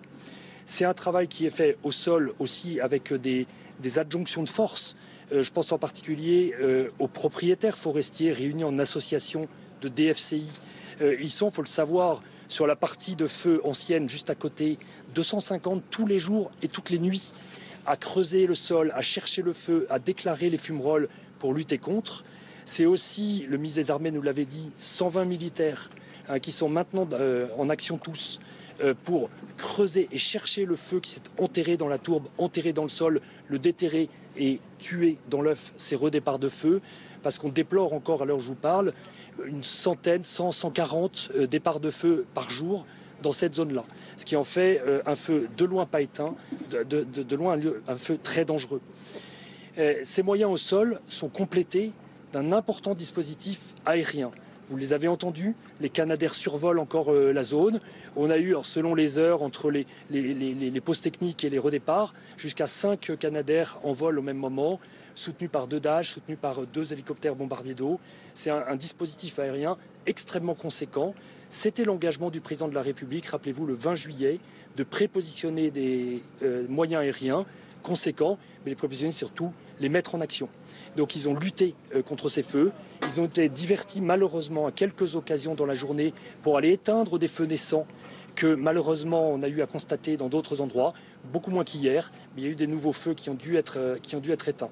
Voilà, donc c'est pour ça que ce dispositif, vous comprenez, c'est au sol et en aérien, avec de l'eau, mais aussi avec le feu contre le feu, aussi avec euh, des couloirs qu'on crée avec des bulldozers qui ont démarré aujourd'hui leur travail pour bloquer l'avancée du feu, pour opérer des lignes tactiques euh, de lutte contre le feu. le, combat est extrêmement ardent à l'heure où je vous parle. Qu'est-ce qu'il en est pour la nuit? Le feu nous a appris à nous surprendre. Je ne sais pas. Le feu tourne, le feu a fonctionné en escargot un moment, le feu est revenu sur lui-même, le feu est parti au sud, le feu est parti au nord. Le feu euh, nous a appris à nous étonner. C'est pour ça que cette évacuation de personnes a été faite sur un périmètre autour de ce feu. C'est pour ça que l'autoroute A63 a été fermée. Alors je vous parle, elle est purgée. Il n'y a plus d'éléments dessus pour que les pompiers soient en capacité de venir dessus pour attaquer le feu et les flammes qui peuvent progresser vers, la 63. Ils sont, ils sont vraiment, très proches. Je veux remercier vraiment tous ceux qui ont, euh, apporté leur concours. Euh, je pense aussi aux associations de sécurité civile qui ont aidé les maires euh, depuis la nuit dernière pour accueillir ces personnes. Alors quand on dit 10 000 déplacés, ce n'est pas 10 000 naufragés. Beaucoup ont pu être accueillis dans leur famille, chez des proches. Euh, mais un certain nombre de personnes ont été accueillies dans les trois communes, la commune de Salles, entre autres, euh, la plus proche d'ici, qui était un point important, euh, qui a accueilli des personnes en, difficulté et qui sont en ce moment mises en, mises en sécurité ces évacuations, il faut comprendre qu'on rencontre beaucoup de situations humaines très personnelles. Il y a eu des personnes handicapées, il y a des personnes âgées, il y a l'EHPAD de Belin-Bélier, qui ont été évacués cet après, après-midi et qui ont trouvé refuge dans de la famille, dans d'autres sites, dans d'autres EHPAD, d'autres endroits. Ces personnes fragiles qui doivent être traitées avec, avec délicatesse.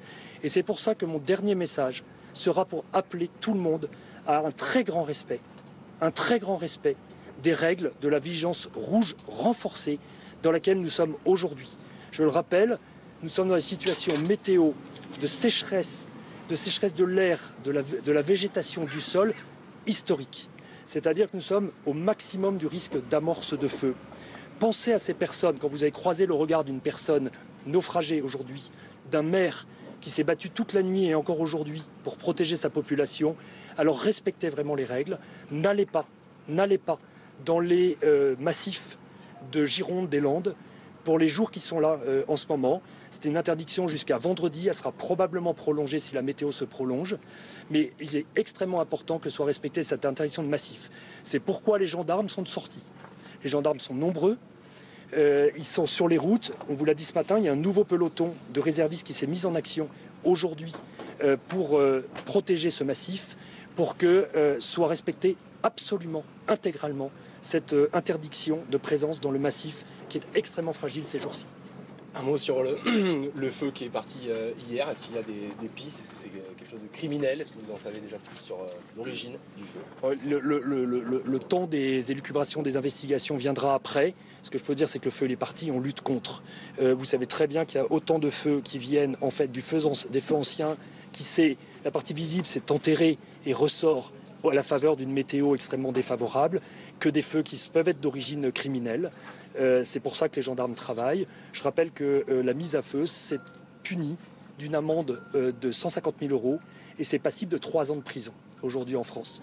Quelqu'un qui rentre dans le massif euh, est passible d'une amende de 135 euros hein, quand il est repéré par les gendarmes. Euh, donc c'est des choses qui doivent absolument attirer l'attention de nos concitoyens. Je vous propose d'écouter euh, le contrôleur général Vermelaine sur cette lutte contre le feu cet après-midi.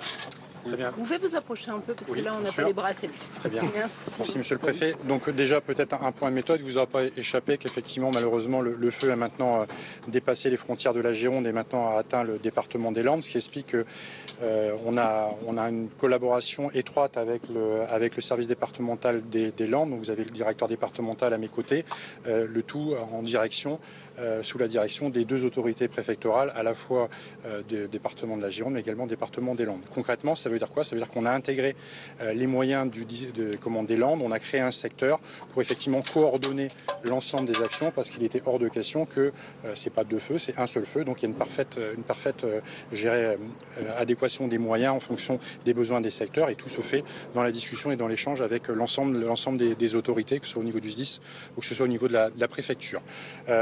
J'intègre également dans le, dispositif, on, travaille sur l'anticipation, ça vous a été expliqué par Monsieur le Préfet. On a intégré également à la fois la DFCI de la Gironde, mais également la DFCI des Landes, parce qu'il y a des moyens des deux départements qui sont amenés à travailler.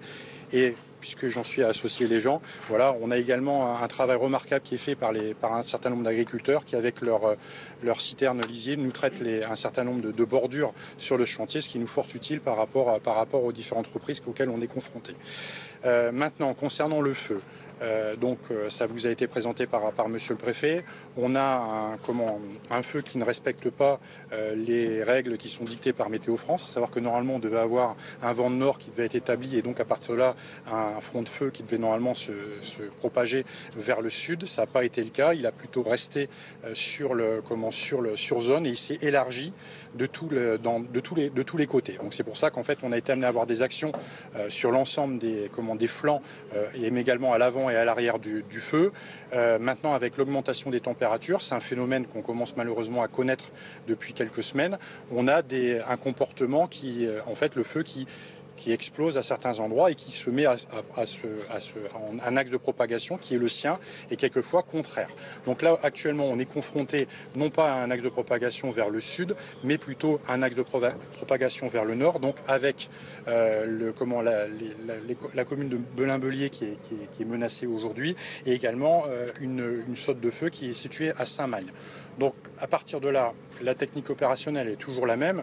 La priorité, ça vous été dit, c'est la sauvegarde des, personnes, d'où le périmètre qui a été fait large sur les deux départements euh, pour, euh, pour évacuer la population, pour éviter qu'elle soit, soit exposée. Et à partir de là, dès lors où en fait on ne peut pas tenir le feu, ce qui est le cas aujourd'hui, eh ben, c'est protection de points sensibles.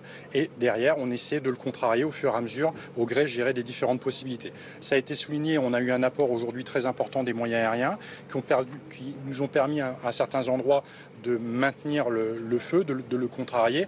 Et donc là, par rapport à la situation, notamment au niveau de Belier, on a les Canadaires qui ont, euh, dès lors où le vent, enfin en tout cas les fumées le permettaient, ont tapé à l'avant du feu pour le, pour le calmer, ce qui a permis de faciliter la défense de points sensibles. Et on fait euh, taper également les, les Dash sur une barrière de retardant pour essayer de limiter la propagation. Donc pour l'instant, on a le feu, euh, lors de la reconnaissance qu'on a effectuée tout à l'heure, qui a encore changé de sens, qui est plutôt à la reculade, je dirais, au niveau de Belin-Belier. Donc on va, on va l'observer pendant toute la nuit. On va adapter le dispositif au fur et à mesure, toujours dans le, but étant le même, protéger euh, les personnes, les biens euh, au, maximum. Au niveau, de l'impact, on a, on a malheureusement euh, à déplorer deux camions de feux de forêt qui ont été détruits par les flammes, donc ces deux camions des, Landes. Fort heureusement, les sapeurs-pompiers ont pu se mettre en sécurité, il n'y a pas de blessés. Et nous avons un sapeur-pompier de commande d'une colonne de renfort qui a été blessé grave, euh, qui, a été, brûlé comment, au, niveau des, au niveau des jambes et un peu au niveau de la face, mais ces jours ne sont pas en danger. Un mot sur la 63 qu'on n'a pas évoqué. Euh, le feu, si je comprends bien, ne se dirige plus vers l'autoroute. Alors, il, est, il est en fait, il, borde l'autoroute à une distance sur laquelle il ne s'est pas vraiment énormément rapproché. Donc il y a des travaux qui sont faits, comme on vous l'a déjà expliqué, sur les autres chantiers. On travaille à J plus 1, J plus 2. Donc il y a des travaux avec les forestiers qui ont été menés à la fois pour élargir le, comment, le, le périmètre euh, comment, sur, euh, le long de l'autoroute A63 sur une partie. Les travaux vont se poursuivre. Il y a des reconnaissances qui sont en cours au niveau du sud, euh, là plus secteur des Landes, pour effectivement élargir également une piste. Et la 63 continue à être fermée parce qu'en fait, en règle générale, le matin, ce qu'on a, c'est qu'on a une couche d'inversion qui se crée et en fait, on a l'autoroute qui est complètement enfumée et il y aurait un risque pour les, pour les usagers. J'en profite pour vous dire également qu'on a demandé en renfort des équipes de feu tactique au niveau national puisqu'en fait, la lutte du feu par le feu se poursuit euh, dès lors où on a une opportunité en fonction de la météo et du terrain. 6000 hectares brûlés euh, hier soir, 200 aujourd'hui, si je suis bien les, chiffres. Est-ce qu'on peut s'attendre à ce qu'il y ait encore 6000 hectares cette nuit? Est-ce que la nuit est la pire des, euh, des circonstances? Alors je dirais qu'effectivement, la, nuit, la, nuit, effectivement, c'est euh, pas l'action des sapeurs-pompiers est plus compliquée parce que notamment nous ne disposons pas des moyens aériens. D'autre part, s'engager dans le massif, pardon, la nuit, c'est quand même plus compliqué qu'en journée par rapport aux, accès. Euh, maintenant, je tiens à préciser, c'est que la surface qui vous avait été donnée, ce matin de 6000 hectares était une surface qu'on avait fait, j'irais, par, estimée par rapport aux reconnaissances de terrain. Là, ce qu'on a fait cet après-midi, à l'aide de l'hélicoptère que vous entendez euh, derrière, on a géolocalisé euh, l'emplacement du feu, ce qui a permis de faire des corrections de, comment, de, bordure. Et donc c'est ce qui explique le fait qu'il y ait une marge qui soit un peu moins importante que, que, ce qu'on pouvait en, droit d'attendre. Merci beaucoup. une pause une seconde. une pause une seconde. Hein.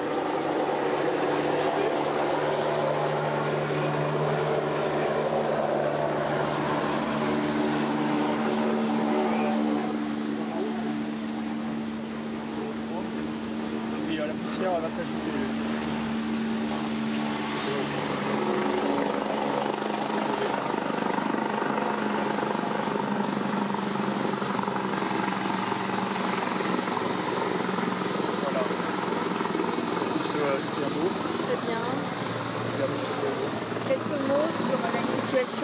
dans les Landes. Est-ce que c'est audible? On attend quelques minutes. On attend un peu, non? On, est désolé, on est battu euh, techniquement là. Même en vous mettant le micro là, je ne ah bah lutte pas. On s'arrête pour là. On s'arrête, on s'arrête. On s'arrête de parler. Euh, c'est pas le point. Voilà, nous sommes toujours en, direct euh, de la Gironde où on fait un point global sur les incendies et on va écouter dans quelques secondes la préfète de Gironde qui va nous faire un point global. C'est bon pour vous Très bien. Donc un, mot sur la situation spécifique dans les Landes. Euh, tout d'abord, euh, sur la manœuvre tactique que pourra étayer le colonel Duverger, dont je salue l'action et l'ensemble des sapeurs-pompiers qui ont été engagés hein, très fortement, plus de 163 sapeurs-pompiers. donc leur action tactique très offensive au contact du feu et grâce à l'appui de tous les renforts et les moyens aériens a permis de contenir la progression du feu sur le territoire. Euh, il y a eu des évacuations euh, qui ont été rendues nécessaires hein, de par euh, la dynamique du feu. Il fallait le faire, évidemment. 2000 personnes étaient concernées. Les évacuations ont commencé dès hier soir. Elles se sont poursuivies ce matin. Elles sont quasiment, à l'heure où je vous parle, achevées. Euh, ces opérations ont été rendues possibles grâce à l'investissement considérable euh, de l'ensemble des élus, des maires, de leurs adjoints, de toute la municipalité, mais aussi grâce à l'action, bien sûr, des gendarmes hein, qui ont procédé, qui ont été euh, à la manœuvre pour faire ces évacuations. Les gendarmes sont toujours présents pour assurer bien évidemment la sécurisation hein, des domiciles qui ont été évacués. Euh, les personnes, euh, dans leur grande majorité, qui ont été évacuées, ont pu trouver des lieux d'hébergement, soit auprès de leur famille ou de leurs amis. Euh, il y a voilà trois, trois communes hein, qui, étaient, qui ont été concernées. Euh, Mousteil, euh, Sognac et Muret, un petit hameau de la commune de Mano. Et ces personnes ont pu être, lorsqu'il n'y avait pas de solution d'hébergement, être orientées euh, vers la commune de La Boère ou de Sort. Hein. Et je remercie là aussi l'ensemble des élus et de toutes les associations, hein, tous les bénévoles qui se sont voilà, portés volontaires. Il y a eu un fantastique élan de solidarité qui s'est exprimé face à cette épreuve. Et dans cette euh, voilà, l'épreuve fait la preuve, fait la preuve de la solidarité territoriale et de l'excellent état d'esprit. Je tiens aussi moi à saluer l'esprit positif de la population, bien évidemment, hein, qui comprend bien euh, la nécessité euh, de protéger la vie, de protéger sa vie, de sécuriser les conditions d'intervention, bien évidemment, des pompiers et des gendarmes. Et je tiens aussi à saluer euh, l'action de solidarité manifestée par euh, les agriculteurs, par la qui, ont apporté effectivement euh, des tonnes des tonnes d'eau pour venir en soutien des moyens des, pompiers, également de la Fédération des chasseurs qui nuitamment a apporté des repas hein, pour les personnes qui étaient, évacuées. Et encore actuellement, il y a des distributions de repas. Euh, voilà, c'est euh, euh, incontestablement hein, une épreuve que, l'on subit, mais je suis persuadée hein, que grâce à l'investissement de chacun, de tous, de cette volonté déterminée, qu'on va arriver au bout de ce feu. Sur la tête sud-ouest, le, feu continue d'avancer je, vous l'ai dit, il, s'étale un peu sur, tous les, sur, tous les côtés, sur toutes les faces, mais il est plus ou moins, euh, comment, plus ou moins, euh, on va dire, euh, rapide. Et donc là, actuellement, sur, le sud-ouest, non, il n'avance avance pas très très rapidement. Merci beaucoup. Merci. Merci.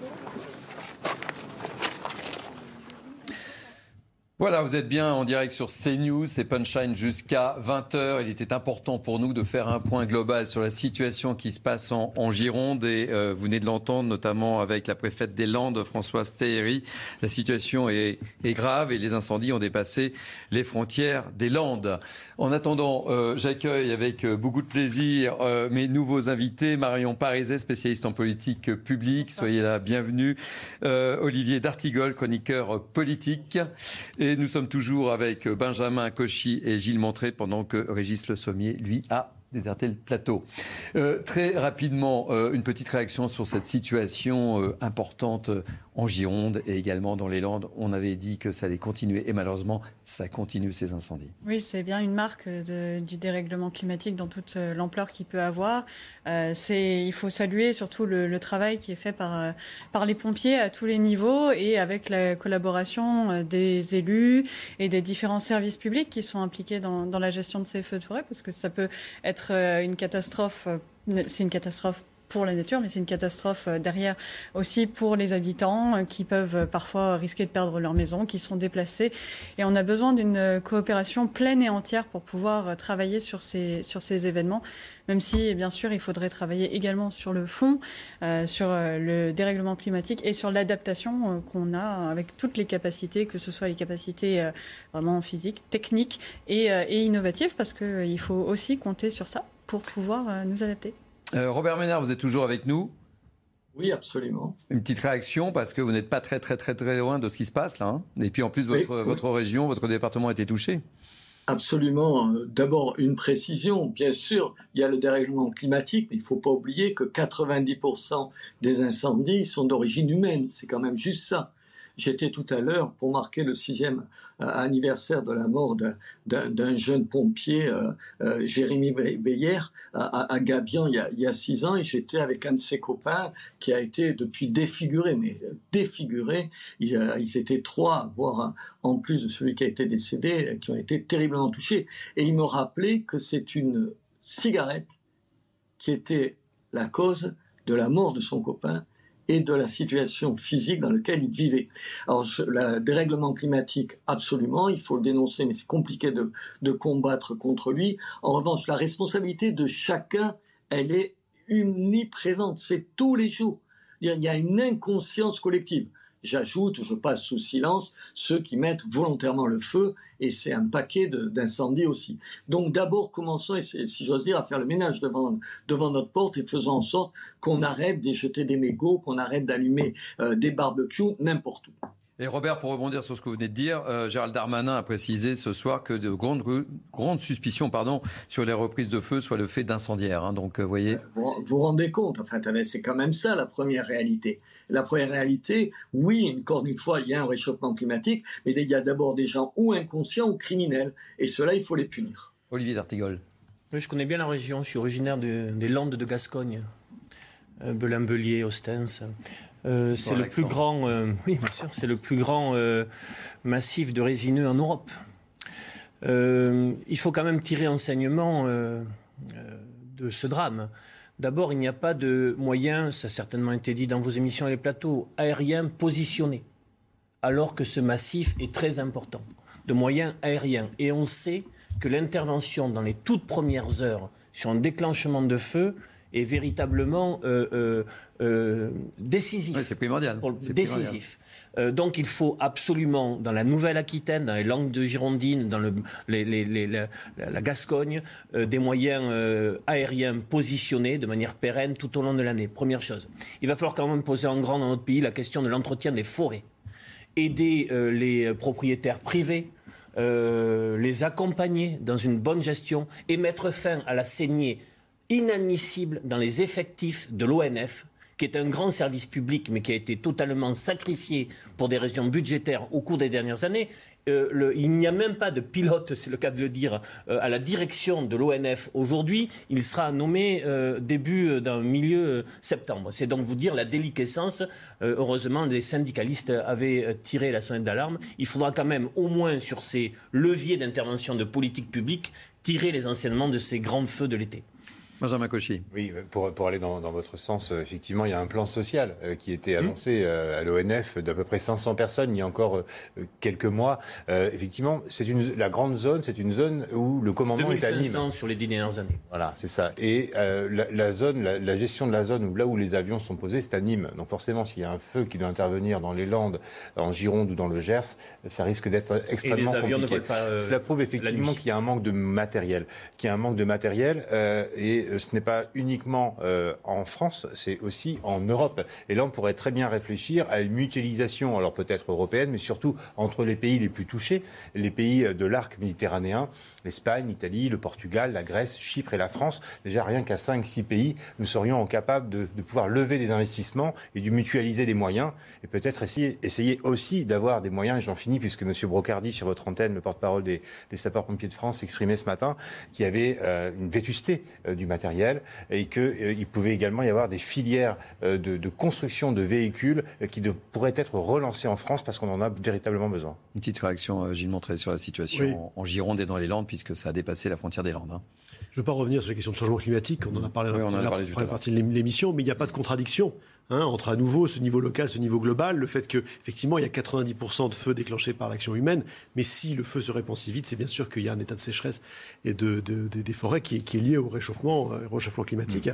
Moi je voulais juste souligner que voilà qu'on a entendu euh, les, les, voilà, les, les, les services publics s'exprimer, la préfète, le SDIS. Moi j'étais particulièrement sensible au, au discours là, du, du, du, préfet délégué, Martin Guespero. Je trouvais que voilà, on se rend compte du, du professionnalisme. Hein. On, on, apprend que l'incendie crée son propre vent, qu'il est imprévisible. C'est ça qui rend les choses aussi, aussi difficiles. Et puis j'ai trouvé que c'était marqué d'humanité. Euh, oui, oui, très pédagogue en plus. Quand il a dit la délicatesse avec laquelle il fallait évacuer les personnes fragiles et les EHPAD, voilà, je trouve qu'on est, dans des, on est dans les meilleures mains possibles. Mais malheureusement, euh, tout n'a pas forcément été préparé et ils sont dans des conditions très difficiles aujourd'hui. Robert Ménard, on, on poursuit. Euh, désolé, mais l'actualité prime, évidemment. On a beaucoup de thèmes à aborder à, avec vous. On va euh, parler de la question du droit de vote des étrangers, qui sera au menu, vous le savez, euh, des discussions lors de la rentrée parlementaire. Et je voudrais euh, que l'on revienne sur le député Renaissance et président de la commission des lois de l'Assemblée nationale, Sacha Houlier, qui a déposé hier une proposition de loi pour accorder ce droit de vote et d'éligibilité aux élections municipales à tous les étrangers, même non européens. Quelle est votre réaction, cher Robert Ménard?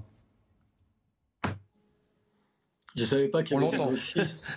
Je réfléchissais avant, tellement je suis sidéré. Je ne savais pas qu'il y avait des gauchistes de ce type-là à la République en marche. Honnêtement, aujourd'hui, c'est la priorité. Honnêtement, aujourd'hui, c'est ce qu'il faut faire. Enfin, qui peut penser un truc pareil? Pardon, la, citoyenneté, par principe, ça exclut un certain nombre de gens. Sinon, il euh, n'y a pas des Français. Des Français, c'est ceux qui ont un certain nombre de droits que les autres n'ont pas. N'ont pas. Pourquoi, pourquoi on donne le droit de vote en Europe à un certain nombre de, de citoyens d'un certain nombre de pays? C'est qu'il y a un petit principe qui échappe à un certain nombre d'États, ça s'appelle la réciprocité. Mm. Pardon, si un, un Espagnol peut voter aux élections municipales quand je me présente dans ma ville, c'est parce que moi, si j'étais en Espagne, je pourrais voter pour le maire de Barcelone ou de, ou, ou de Valence. C'est ça la réalité. Mais avec un certain nombre de ces pays-là, d'où viennent une grosse partie de cette, cette immigration, il est hors de question de réciprocité. C'est ça la réalité. Alors moi, ça me, les bras m'en tombent encore une fois. Je me dis vraiment, qu'est-ce que c'est? C'est de la provocation à l'état pur.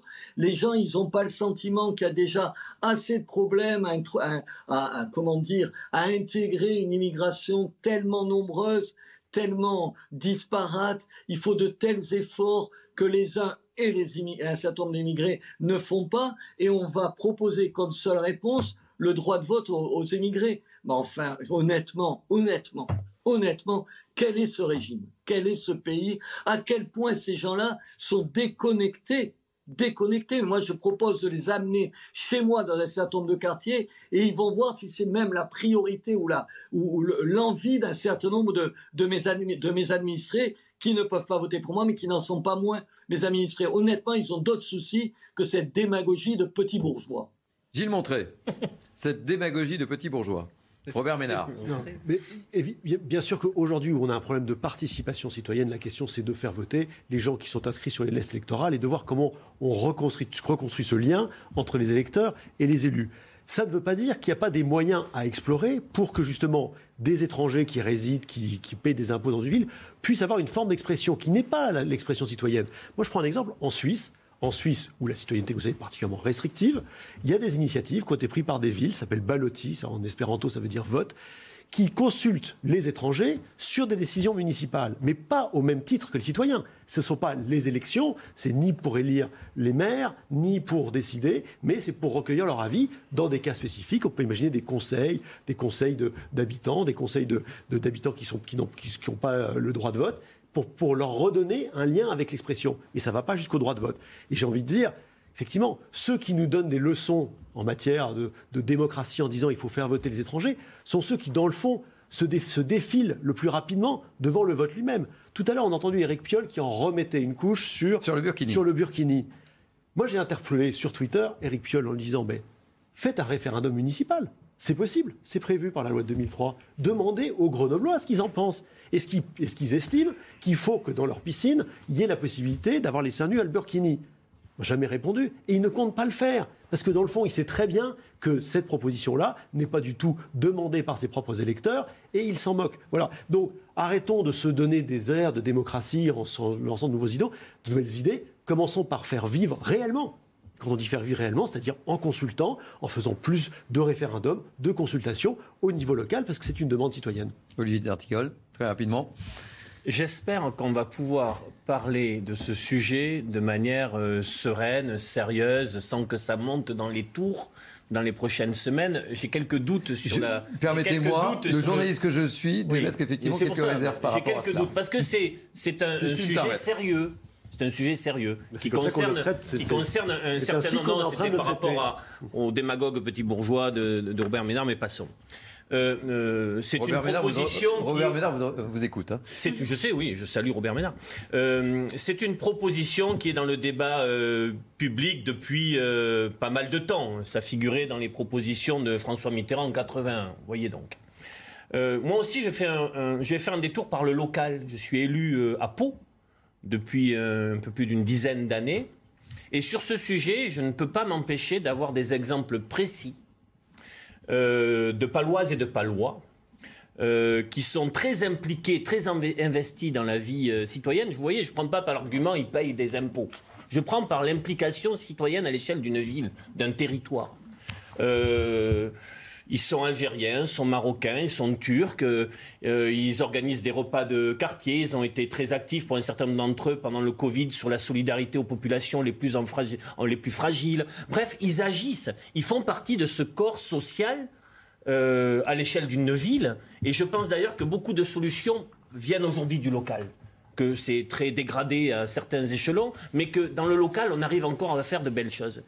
Et j'aimerais qu'on puisse simplement poser la question de leur participation au vote sous des conditions à définir, tant d'années euh, euh, en France, etc. Euh, parce que ça me semble juste pour simplement les impliquer, y compris dans des décisions politiques d'aménagement urbain, de, projets municipaux dans les prochaines années. Ça s'est fait dans d'autres pays sans que ça pose de problème. Et regardez sur les votes des citoyens euh, communautaires, puisque l'on parle des extra-communautaires, on nous disait à l'époque ça va mal se passer, ça s'est très bien passé. Alors je sais qu'il y a des arguments qui s'opposent à ça, mais j'aimerais qu'on puisse en parler tranquillement et sans que des Algériens, des Marocains, des Turcs de Pau qui nous écoutent se disent mais comment on parle de nous? Comment on parle de nous? Très rapidement, parce qu'on a beaucoup de thèmes à, aborder. On a prolongé un petit peu la présence de, Robert Ménard. Il nous reste 6 six, juste rassurer Robert Ménard. Juste rassurer Robert Ménard. Tous les gens sur ce plateau ne sont pas forcément partisans de ce, cette proposition de loi constitutionnelle de, de Sacha Houlier, qui a, qui a au-delà du fond, au moins sur la forme politique, a le mérite euh, de, de, jouer la carte du en même temps. Et euh, comme on voit que l'idéologie de M. Darmanin est en train d'être prédominante dans la majorité présidentielle depuis quelques jours, depuis quelques semaines, cette petite euh, proposition estivale posée un 2 août. C'est vrai que le faire voter les étrangers aux élections municipales, on y pense le 2 août, c'est bien évident. Plus sérieusement, euh, voter, euh, être citoyen français, ça a du sens. Sur le fronton des mairies, alors je ne me souviens plus celle, celle de Pau, mais dans beaucoup de, de mairies sur le fronton, c'est la devise de la France qui est dessus si vous avez des citoyens dans votre commune euh, de, différentes euh, origines, de mmh. différentes nationalités, et qui participent à la vie, mmh. mais tant mieux. En revanche, s'ils veulent participer à la vie, politique à la vie civique, à la vie civique, et bien qu'il fasse preuve de cette assimilation, de cette assimilation en sollicitant la nationalité française. Et là, non seulement ils ne s'en sentiront pas frustrés au regard de cette proposition de loi qui les borne uniquement à des postes de conseillers municipaux, mais s'ils souhaitent être euh, des acteurs politiques et civiques à part entière jusqu'à euh, des postes d'adjoints, mais qui sollicitent, ils le, sont déjà. sollicitent la nationalité française. Ce n'est pas une tare que d'être français. Non, je vous dis pas ça. Voilà. Allez. simplement qu'on pourrait ouvrir le débat et regarder les choses sans les limiter tels que vous le faites. Mais je ne limite en euh, rien. En quoi est-ce mais je pense que, bah, je bah, pense que vous savez, le mot nation n'est pas un gros mot. Je suis bien, je suis bien. Bah, là-dessus, Benjamin, euh, là-dessus, ça n'est pas un problème. mais j'espère que ce débat pourra s'instruire et se développer dans les prochaines semaines. Très rapidement, parce que le temps nous presse, je voudrais qu'on parle de Jean-Luc Mélenchon et de Taïwan, Robert Bénard. Vous n'êtes pas sans savoir que la visite de Nancy Pelosi, la présidente de la Chambre des représentants aux États-Unis, a crispé un petit peu les relations. Et Jean-Luc Mélenchon persiste et signe. Je n'ai fait que répéter la doctrine constante de notre pays depuis 65 à propos de la Chine. Il n'y a qu'une seule Chine. Robert Ménard, je veux vous entendre. Ouais, mais tout, tout à l'heure, je parlais des amis des islamistes, et puis il y a les amis des dictateurs. je veux dire, vous avez attendez, oui, mais je sais, je sais, je le dis à, à, mon confrère élu à Pau, euh, pardon, qu'est-ce que ça veut dire Qu'il faudrait parler quoi de façon mollassonne des choses? Vous, vous parlez comme vous le souhaitez, Robert Ménard. Non, mais attendez, vous avez Chacun est libre de son ton. Vous n'avez pas compris que c'est des chiffons rouges, ça? Si on veut voter aux élections, on n'a qu'à demander à être français. Puis je vous rappelle, puisque vous êtes élu depuis des années, que dans toutes nos communes, il faudrait peut-être que vous le disiez, il y a des comités de quartier, il y en a une vingtaine dans ma ville, où vous n'avez pas besoin d'être français pour y participer. Alors on le sait, on le fait, et arrêtons d'avoir mauvaise conscience, parce qu'il y a un, pingouin qui nous explique au début du mois d'août, je, je peux ne pas partager votre idée. ce n'est pas grave que je sois favorable à cette proposition. je n'ai pas d'ailleurs attendu que ce, que ce député la fasse, vous voyez? Bon. Attendez, c'est juste, c'est juste, je souligne la mauvaise conscience d'un certain nombre de gens de chez nous qui alimentent ça. Ayez un peu, soyez, on est fiers d'être français. S'ils veulent venir, personne ne ferme les portes à qui que ce soit. Tu deviens français. On revient sur notre thème ou pas, Robert Ménard Oui, on revient. Non, mais c'est vrai, à force d'avoir tout le temps mauvaise conscience. J'en ai fatigant. Je, je, suis et, pas allé sur ce terrain-là. S'il vous plaît, il nous reste pas beaucoup de temps. Parce que... On parle, on revient à M. Mélenchon. Oui, deux mots, alors. Mais à deux mots. M. Mélenchon, c'est le copain de qui? C'était le copain du Venezuela, le, copain des Cubains, le copain des Russes, et maintenant les copains des Chinois. Je veux dire, on choisit son camp. Et oui, dans la vie, on choisit son camp. À un moment donné, il faut pas tergiverser. Aujourd'hui, entre la Chine communiste moi, ils m'ont foutu dehors de, la Chine communiste la dernière fois que j'y suis allé, quand j'étais patron de Reporters Frontières. Et Taïwan, où il y a la liberté de la presse, pardon, je choisis Taïwan. Et je suis fier que Madame Pelosi, dont on ne peut pas dire que c'est une espèce d'une nouveauté, euh, cette dame d'un certain âge, elle a 82 ans, depuis le début des années 90, elle s'est toujours battue toujours battue pour la démocratie, pour la démocratie en Chine. Et là encore, là encore, elle est démocrate. C'est pas ma tasse de thé aux États-Unis, mais je veux saluer quelqu'un qui a de la suite dans les idées. Et que chez nous, chez nous, la gauche qui se tarde de défendre les droits de l'homme, qui se tarde du droit des minorités, qui se tarde. Alors là, on pourrait parler, tiens, du traitement des musulmans en Chine, par exemple, ou des opposants en Chine. Non, là, ils trouvent des excuses.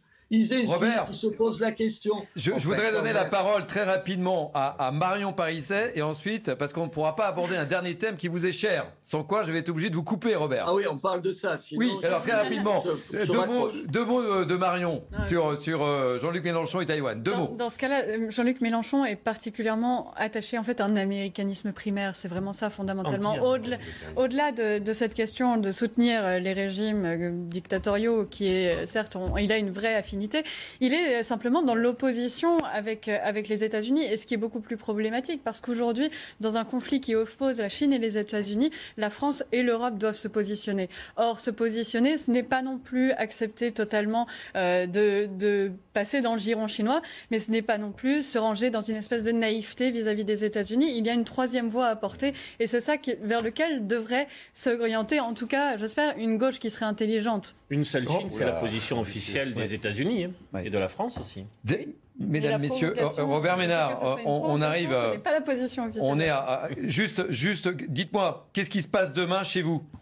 Le début. de la feria avec les corridas. Et je le dis, il faut venir à Béziers. Il faut venir à Béziers pas seulement parce que c'est une belle ville, parce que c'est ma ville de façon incidente, mais parce qu'il faut défendre la corrida, même quand on Est-ce que vous avez invité Émeric Caron? Attendez, je le connais, il a, il a voulu travailler avec moi il y a des années, je vous raconterai comment je connais euh, ce garçon. Mais attendez, lui, euh, je vous rappelle qu'il Je, je défend les rappelle veut déposer euh, un projet de loi afin d'interdire les corridas. Et c'est le même qui défend les moustiques, parce que tuer un moustique, c'est tuer une maman moustique, peut-être, avec plein de petits moustiques dans son ventre. Enfin, je sais pas si vous entendez ce, ce genre de livre. Bien sûr qu'il il faut défendre la corrida. Il faut défendre la corrida. Je n'aime pas la corrida.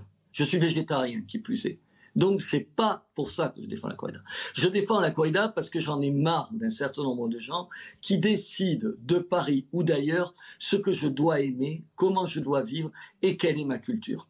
J'en ai marre d'un certain nombre de gens qui nous traitent comme des espèces de barbares, un peu barbares, parce qu'on aime la corrida ou qu'on laisse faire la corrida, et qu'il nous faudrait, et il faudrait, pour reprendre une par- parodie chinoise, nous rééduquer. Alors je dis à tout le monde, venez, même si vous n'avez pas la corrida, défendre cette culture du Sud, cette façon de vivre différemment et de choisir de vivre différemment. Merci beaucoup, Robert Ménard. Il y avait beaucoup d'actualités ce soir. On n'a pas pu aborder tous les thèmes. Bon courage pour votre corrida.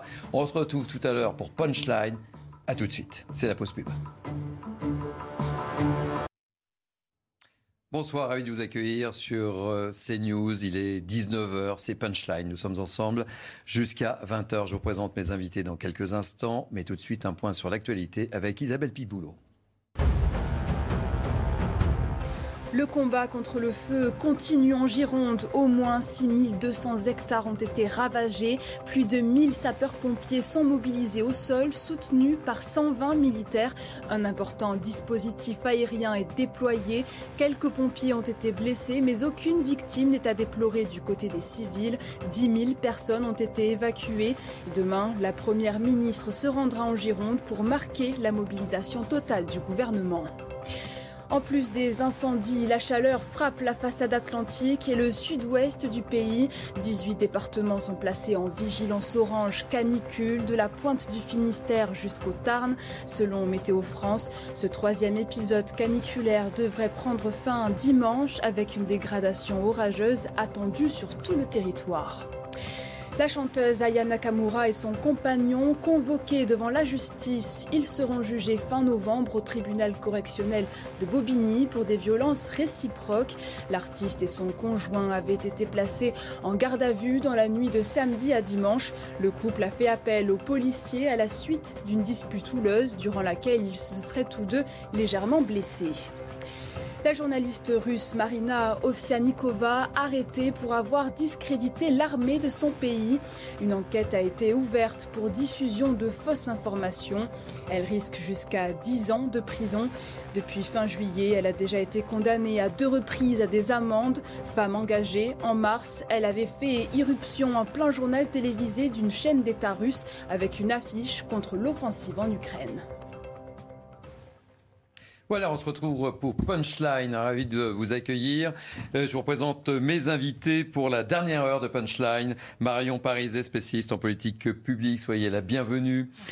Olivier euh, D'Artigol, chroniqueur politique, et euh, soyez bienvenue aussi, évidemment, et euh, Benjamin Cauchy, chef d'entreprise. Punchline un peu perturbé en raison de l'actualité, puisque je vous propose de reprendre la direction tout de suite de la Gironde, où évidemment euh, nous suivons l'évolution des incendies et nous sommes en direct avec euh, nos Marine Sabourin et Olivier Gandloff. Et nous faisions le point tout à l'heure avec euh, la préfète. Marine, il y a euh, quasiment 6200 hectares euh, donc, qui sont partis en fumée et quasiment 10 000 personnes qui ont été évacuées. Oui, tout à fait, Thierry. Nous nous trouvons à Belin-Bélier. Donc, c'est une des communes touchées par cet incendie. Et comme vous pouvez le voir sur les images d'Olivier Gangloff, eh bien, il y a des reprises de feu en permanence. Et c'est ça qui est insupportable pour les pompiers, puisqu'ils nous expliquaient qu'ils essayaient de réaliser des différentes stratégies, mais que avec ces vents qui tournent en permanence, eh bien, il y allait avoir des reprises de feu toute la journée, encore plusieurs jours. Et donc, sur notre droite, vous pouvez le voir, eh bien, il y a quelques fumées et au loin, une des têtes de feu, donc de ce feu qui aurait démarré à Landiras, donc mi-juillet. Et donc les pompiers de Gironde s'activent depuis plusieurs jours pour tenter de maîtriser ce feu derrière nous. Donc ce sont cinq camions de pompiers qui sont mobilisés. Donc ils nous expliquaient eh bien qu'ils étaient fatigués puisque depuis mi-juillet, ils sont sur le terrain pour tenter de maîtriser ces reprises de feu. Et vous l'avez dit, donc il y a plus de 6000 hectares brûlés 10 000 personnes, 10 personnes évacuées. Donc, désolé pour l'essoufflement, parce que l'air est particulièrement euh, difficile à respirer. Et donc, comme vous pouvez le voir sur les images d'Olivier Gangloff, il y a donc euh, ces feux qui reprennent en permanence. Et donc, sur la route où nous nous trouvons, cette route qui est évidemment euh, bloquée, eh bien, le feu a traversé il y a quelques minutes et donc a ravagé cet espace vert que vous pouvez voir sur les images d'Olivier Gangloff. Merci beaucoup euh, Marine Sabourin. Vous êtes euh, Sabourin, vous êtes accompagnée de Lily Gondloff et reprenez votre souffle et on comprend les conditions difficiles dans lesquelles vous exercez ce reportage. Euh, je vous propose également de réagir et, d'écouter la réaction du, préfet que nous avions tout à l'heure en, direct. Et je rappellerai aussi que Gérald Darmanin sera accompagné demain en Gironde d'Elisabeth Borne qui se rendront tous les deux en, en Gironde. Tout de suite, les premières réactions. Mon dernier message sera pour appeler tout le monde à un très grand respect, un très grand respect des règles de la vigilance rouge renforcée dans laquelle nous sommes aujourd'hui. Je le rappelle, nous sommes dans une situation météo de sécheresse, de sécheresse de l'air, de la, végétation du sol historique. C'est-à-dire que nous sommes au maximum du risque d'amorce de feu. N'allez pas dans les euh, massifs de Gironde des Landes pour les jours qui sont là euh, en ce moment. C'était une interdiction jusqu'à vendredi. Elle sera probablement prolongée si la météo se prolonge. Les gendarmes sont nombreux. Euh, ils sont sur les routes. On vous l'a dit ce matin, il y a un nouveau peloton de réservistes qui s'est mis en action aujourd'hui euh, pour protéger ce massif, pour que soit respectée absolument, intégralement, cette interdiction de présence dans le massif qui est extrêmement fragile ces jours-ci. Je vous propose euh, également d'écouter euh, le chef de corps, euh, Marc Vermeulen, sur la situation. On a un, feu qui ne respecte pas les règles qui sont dictées par Météo France. À savoir que normalement on devait avoir un vent de nord qui devait être établi et donc à partir de là un front de feu qui devait normalement se, propager vers le sud. Ça n'a pas été le cas. Il a plutôt resté sur le comment sur le sur zone et il s'est élargi de tous les côtés. Donc c'est pour ça qu'en fait on a été amené à avoir des actions euh, sur l'ensemble des des flancs et également à l'avant et à l'arrière du, feu. maintenant avec l'augmentation des températures c'est un phénomène qu'on commence malheureusement à connaître depuis quelques semaines. On a un comportement qui, euh, en fait, le feu qui, qui explose à certains endroits et qui se met à, un axe de propagation qui est le sien et quelquefois contraire. Olivier D'Artigol, cette situation est critique. Hein. elle ne cesse euh, malheureusement d'empirer, on le voit. Hein. Et, la preuve, c'est le déplacement d'Elisabeth Borne demain et de Gérald Darmanin. Sur ce que rappellent les spécialistes, c'est le cocktail détonnant, c'est-à-dire la sécheresse historique, inédite, euh, la canicule euh, et les vents. Euh, ce qui fait que l'incendie crée sa propre énergie. Donc c'est infernal. En plus, c'est un, secteur qui a bien sûr été touché au combien 20 000 hectares de souvenirs en mi-juillet.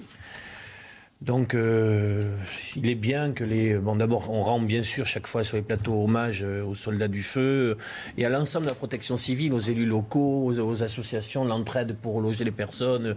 C'est ça, tout ça, euh, tout ça est à saluer, bien évidemment. Bon, en espérant que le feu puisse être sous contrôle le plus rapidement possible. Et il faudra, pour de vrai, j'ai envie de dire, tirer les enseignements de, cette, de ce drame estival sur les grands feux en mobilisant l'ensemble des réponses, des sujets. On en a traité tout à l'heure sur, sur, les moyens, euh, sur les moyens aériens, sur, euh, sur l'entretien et l'aménagement de la forêt. Il y a certainement des décisions politiques fortes à prendre dans euh, la période qui vient. Je voudrais également qu'on réagisse et qu'on entende la préfète des Landes, Françoise Tahéry, qui, qui parle de l'évacuation de toutes ces personnes, près de 10 000 personnes, des personnes auxquelles il faut penser. Il y a eu euh, des évacuations euh, qui ont été rendues nécessaires hein, de par euh, la dynamique du feu. Il fallait le faire, évidemment. 2000 personnes étaient concernées. Les évacuations ont commencé dès hier soir. Elles se sont poursuivies ce matin. Elles sont quasiment, à l'heure où je vous parle, achevées. Les gendarmes sont toujours présents pour assurer bien évidemment la sécurisation hein, des domiciles qui ont été évacués. Euh, les personnes, euh, dans leur grande majorité, qui ont été évacuées, ont pu trouver des lieux d'hébergement, soit auprès de leur famille ou de leurs amis. Et c'est vrai qu'il faut penser à toutes ces personnes. Hein. Je rappelle en, quelques chiffres, 6200 hectares brûlés, 10 000 personnes euh, évacuées, Marion Pariset. Oui, c'est un épisode euh, d'une rare ampleur qu'on n'a pas l'habitude de traiter en France. Aux États-Unis, on l'a vu depuis plusieurs années, ce type de, de feu euh, se, mettre euh, se, dérouler hein, et, vraiment menacer des populations. En France, on n'a pas forcément non plus tous les réflexes qui ont été mis en place, et notamment pour les populations menacées, de pouvoir avoir les messages clés qui sont bien ancrés, que chacun puisse réagir de la manière adéquate, que ce soit comment évacuer, quand évacuer, par quels moyens, attendre les bonnes instructions. Tous ces messages-là, ils sont clés dans l'anticipation également de ces feux de forêt et on devra en effet apprendre à pouvoir faire avec. Mais c'est vraiment un phénomène exceptionnel aujourd'hui et euh, on a énormément de choses qui sont encore très incertaines. On est sur un phénomène premier. Et ce qui est euh, dramatique aussi, on, le rappelait tout à l'heure, c'est que selon euh, Gérald Darmanin, il y a de grandes suspicions, de grandes suspicions euh, que ces reprises de feu soient le fait d'incendiaires. C'est ça qui est catastrophique. On est dans une condition météo extrême, avec un terrain plus que propice. Et malgré, je sais qu'on en parle beaucoup sur toutes les antennes, sur toutes les mm. radios, sur toutes les chaînes, beaucoup sur CNews évidemment, et malgré tout ça, ça peut peut-être même amener euh, à peut-être de l'attention et malheureusement euh, révéler certaines tendances qui sont parfois euh, un peu enfouies chez certaines personnes. Ça peut peut-être évidemment donner des, idées à quelques dingues ou à quelques, quelques fous de, de l'allumette. On parle de 10, 000 personnes évacuées, on peut parler de la solidarité effectivement régionale, on peut parler de la solidarité également des, des, des, touristes. J'ai des exemples de gens de, de Haute-Garonne qui en vacances dans, dans, les Landes et en Gironde durant le mois de juillet ont porté secours et ont porté assistance dans, les salles des fêtes. Mais ce qu'on oublie aussi de dire, c'est ces centaines de milliers de personnes qui, du coup, ne vont pas venir en Gironde et qui ne vont pas venir dans les Landes durant le mois d'août. Et toute l'économie euh, girondine, toute l'économie euh, touristique euh, dans, ces deux départements vont énormément souffrir. Donc l'État doit effectivement être dans une anticipation à venir sur l'aménagement du territoire, sur l'équipement, sur le renforcement des process de, de sécurité et de mise en sécurité des gens, mais aussi de préparer une transition potentiellement économique de ces territoires, ou en tout cas d'aménager l'économie de façon à ce que l'homme puisse continuer à vivre dans ces territoires. La difficulté, c'est qu'on assiste cet été à un véritable basculement euh, exceptionnel, mais est-ce que l'exceptionnel ne va pas devenir l'ordinaire? Oui, C'est la question que j'allais vous poser, c'est qu'il va, il va falloir s'habituer à ce genre devenir l'ordinaire.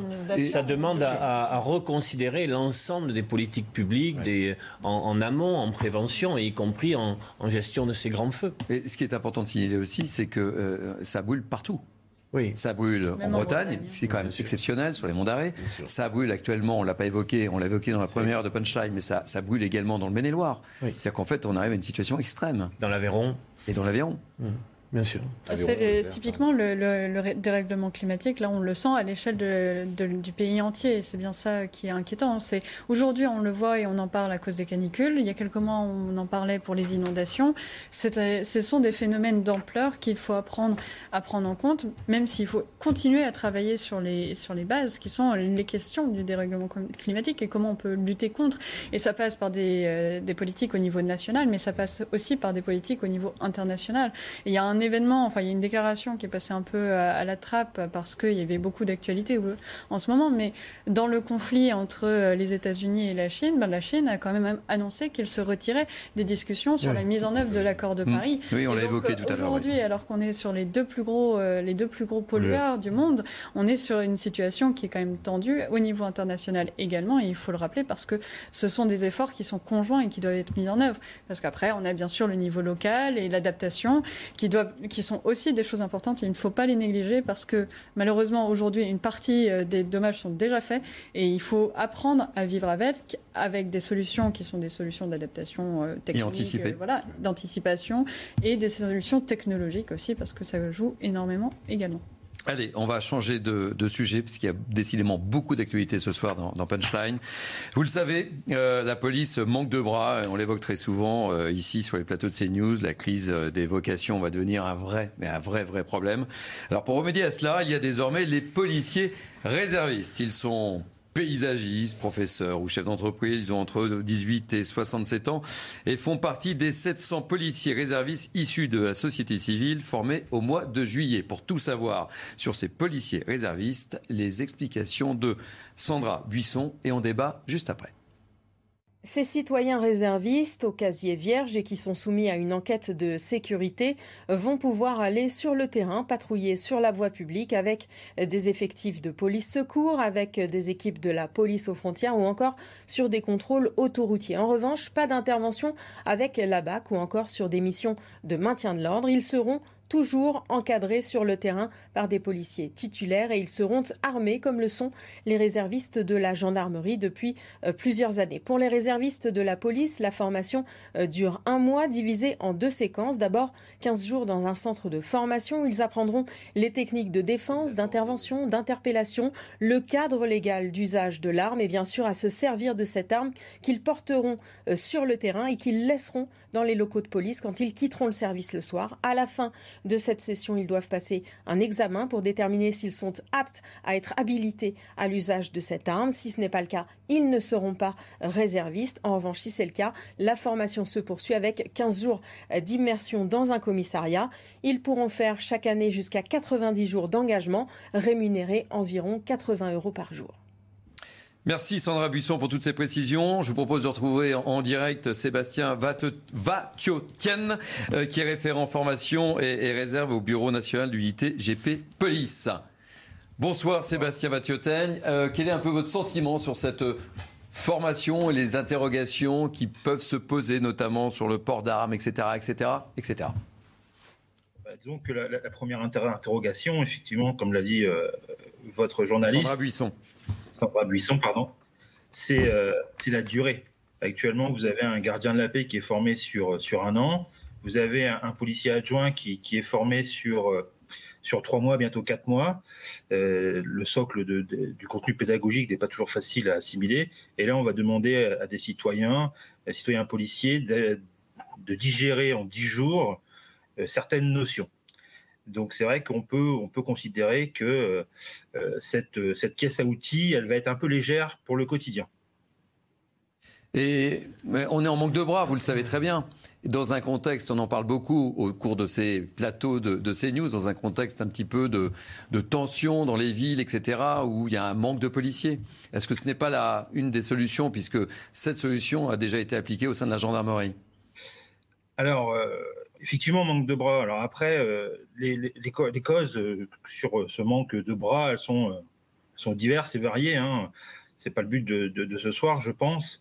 après, vous faites un parallèle avec la gendarmerie. C'est deux univers différents. C'est deux modes de fonctionnement différents. C'est aussi une population, une délinquance différente. nous, on travaille essentiellement en, en, zone urbaine avec une densité de population, avec une densité de délinquance. Et on peut s'interroger si euh, ces futurs collègues citoyens, citoyens réservistes euh, seront bien, euh, bien armés, bien équipés et prêts à aller au contact quand ça sera nécessaire. De toute façon, ils devront aller au contact puisqu'ils seront, comme l'a dit votre journaliste, dans les patrouilles avec les collègues actifs ou, ou des patrouilles mixtes avec collègues actifs, policiers adjoints. Mais qu'est-ce que vous préconisez alors? Bah, je, pense que là, dans un premier temps, euh, il est urgent d'attendre puisque c'est la première promotion. Euh, je pense qu'il va falloir attendre quelques, promotions de réservistes, euh, peut-être faire un rétex, un retour d'expérience sur, sur le contenu pédagogique qui a été donné à, ces, à, ces, à ces, citoyens réservistes, mais aussi demander à mes collègues actifs ou policiers adjoints quel est le sentiment euh, sur, euh, sur ces réservistes? Comment ils ont été formés euh, Est-ce que selon eux, ils sont bien équipés, entre guillemets, au niveau du, du contenu, l'appréhension de l'arme? Vous voyez, tout, tout, tout ce qui fait notre quotidien. Ça va pas dans le bon sens. Ça va pas dans le bon sens selon vous. Alors qu'on parle de tension un peu partout, ça va pas dans le bon sens. J'ai pas dit que ça n'allait pas dans le bon sens. Je dis juste qu'il faut s'interroger sur le contenu. actuellement, comme je vous disais tout à l'heure, un gardien de la paix, c'est un an.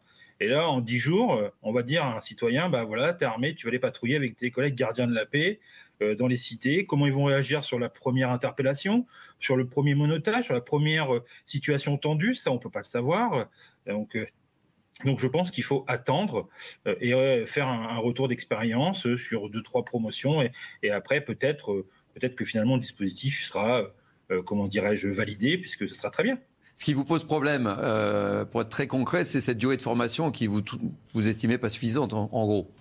Bah, c'est un peu, un peu ça quand même. Je veux dire, euh, les gardiens, c'est 12 mois, les policiers adjoints, c'est 4 mois. Et là, euh, comme vous le disiez tout à l'heure, c'est une formation accélérée, essentiellement sur le tir, 250 cartouches, alors que mes collègues, des fois, ont péniblement la possibilité de tirer trois fois. vous voyez, c'est quand même différent au niveau du contenu pédagogique.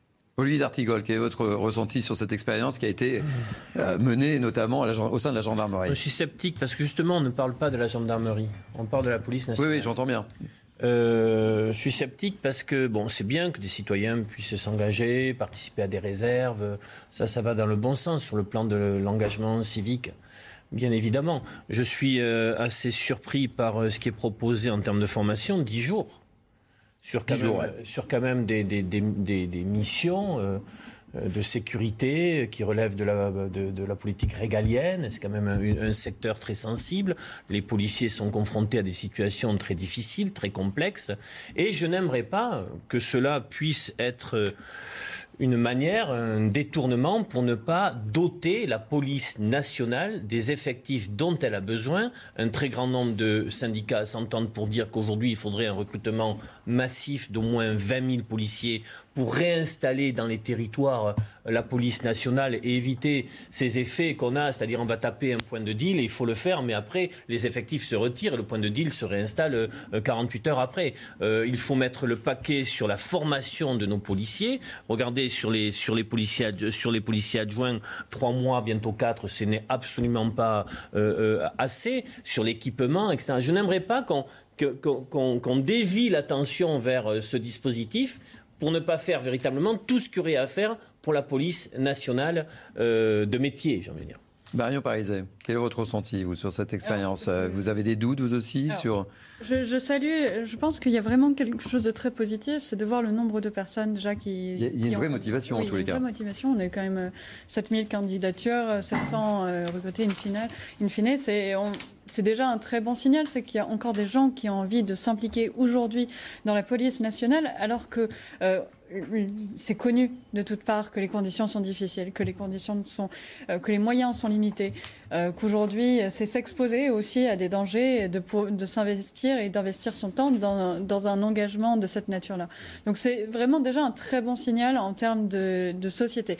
Par contre, là, en effet, ce qu'on peut se demander, c'est est-ce que ça va être efficace euh, Dix jours pour maniement d'une arme, c'est vrai qu'aujourd'hui, alors qu'ils peuvent s'exposer en opération, enfin en opération en patrouille, désolé pour la déformation, euh, en, patrouille, ils peuvent être exposés à des situations difficiles. S'il y a ben un dérapage, s'il y a une erreur, dans quel cadre seront-ils jugés euh, Alors qu'aujourd'hui, on voit déjà que les policiers, les gardiens de la paix sont exposés juridiquement et sont très peu soutenus lorsqu'il y a des incidents, lorsqu'ils sont mis dans des situations où euh, ils ont à faire usage de, de légitime défense, euh, la question se posera d'autant plus euh, pour ces réservistes-là.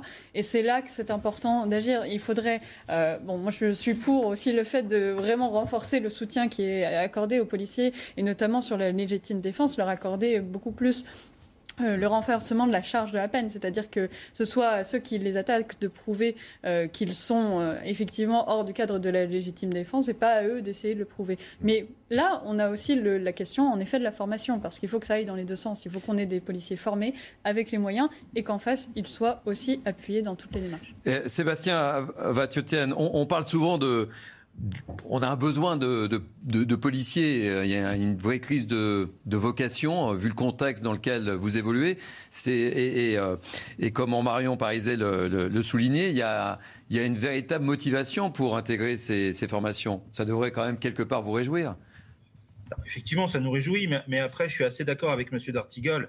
Euh, il faut des emplois pérennes. Le, terrain s'occupe quotidiennement. C'est pas une action à l'instant T à 7 heures du matin à partir de 8 heures, il n'y a plus personne. c'est des emplois pérennes pour occuper le terrain, donc les gardiens de la paix, bien évidemment, et l'escalier social que, qu'est le dispositif des, policiers adjoints. Là, ce sont vraiment des effectifs qui pourront durer dans le temps. Là, actuellement, comme on disait tout à l'heure dans le sujet, c'est 90 jours. Ils vont venir bien souvent peut-être pour des événements ponctuels, peut-être la Coupe du Monde de rugby euh, en 2023, les Jeux Olympiques sans doute en 2024. Euh, mais pour autant, euh, il faut bien avoir à l'esprit que, voilà, ils sont là pour renforcer, mais pas pour combler. Ce sera avec des effectifs pérennes. Nous, en tout cas, c'est ce que nous, on, réclame depuis de nombreuses années, des effectifs pour récupérer le terrain, euh, parce que c'est important euh, d'être au contact de la population euh, et de, voilà, de, montrer à la délinquance qu'on est là. Vous l'avez évoqué, il y a de, grands événements qui vont se dérouler en, France. je rappelle le problème qui s'est déroulé au Stade de France et avoir un renfort en vertu de ces événements qui vont se dérouler, ça, me paraît important, non? Bah, en termes de renfort, je, me permets de vous rappeler qu'on a les compagnies républicaines de sécurité, hein, qui sont la réserve générale de la police, et eux, ils sont là euh, aussi et, surtout pour renforcer euh, nos collègues en commissariat et sur des événements tels que le Stade de France, la Coupe du Monde de rugby et les Jeux Olympiques. Je pense qu'on doit vraiment s'appuyer sur ces spécialistes du maintien de l'ordre. Ils ont, euh, des ils ont de l'expérience, ils ont plein de métiers en plus différents au sein des CRS, et, je pense vraiment que, que le réserviste doit être là mais sur les grands événements, voilà, il y, a les spécialistes du maintien de l'ordre qui doivent être présents. Benjamin Cauchy. Oui. Euh, moi, je vois aussi d'un côté plus que positif le fait que des, que des citoyens euh, français euh, s'engagent pleinement pour venir soutenir les forces de l'ordre. Je préfère voir 7000 personnes candidater euh, sur un poste de, de, réserviste plutôt que de voir tous ces gens qui ont l'habitude de cracher sur la police et de se moquer de la police parce que faudrait pas que ce soit l'arbre qui cache la forêt. Vous l'avez tous dit, effectivement, il y a un problème de moyens également. On parle toujours du porte-monnaie, mais à un moment donné, il faut dire les choses. Il y a un problème de moyens. Donc là, c'est un petit bout de rustine euh, sur le problème de, de l'insécurité. Mais euh, si on espère pouvoir combler les, les, les, contrôles des rodéos parce qu'on a embauché des gens fin juillet pour aller faire cela, ça n'a aucun intérêt. Ils ne seront pas habilités à faire cela. Mais quoi qu'il en soit, on voit bien qu'on est sur euh, un système de, rustine. Voilà. Et donc, la petite question, c'est de se dire, est-ce que finalement, M. Darmanin n'a pas intérêt à mettre tout ça en lumière depuis plusieurs semaines, parce qu'on est quand même en train de négocier euh, bientôt. Ah, vous parlez de communication là. Les arbitrages du, euh, du, projet de loi de finances 2023. Vous parlez d'ambition de communication. Oh, pourquoi pas Mais surtout, ce qui peut être pertinent, c'est de se voir que les forces de les, pompiers ont besoin de matériel, euh, les policiers ont besoin de matériel, les policiers ont besoin de plus de reconnaissance, de revaloriser leur salaire. Vous direz 1600 euros pour un bac plus 3 quand on rentre en carrière. Est-ce que ça vaut le coup de se prendre une balle pour 1600 euros? Donc que des gens viennent s'engager pour 90 jours au maximum, moi je vois quelque chose de positif, mais je pense qu'il y a quand même une crise d'évocation pour les gens qui veulent s'engager pour 40, 42, 43, voire 44 années avec Emmanuel Macron. On aura euh, à l'automne, je crois, le, le projet de loi sur la loi d'orientation et de programmation pour le ministère de, l'Intérieur, qui est chaque fois la LOPSI, qui est chaque fois une, euh, une loi très importante pour montrer la trajectoire dans les années qui viennent.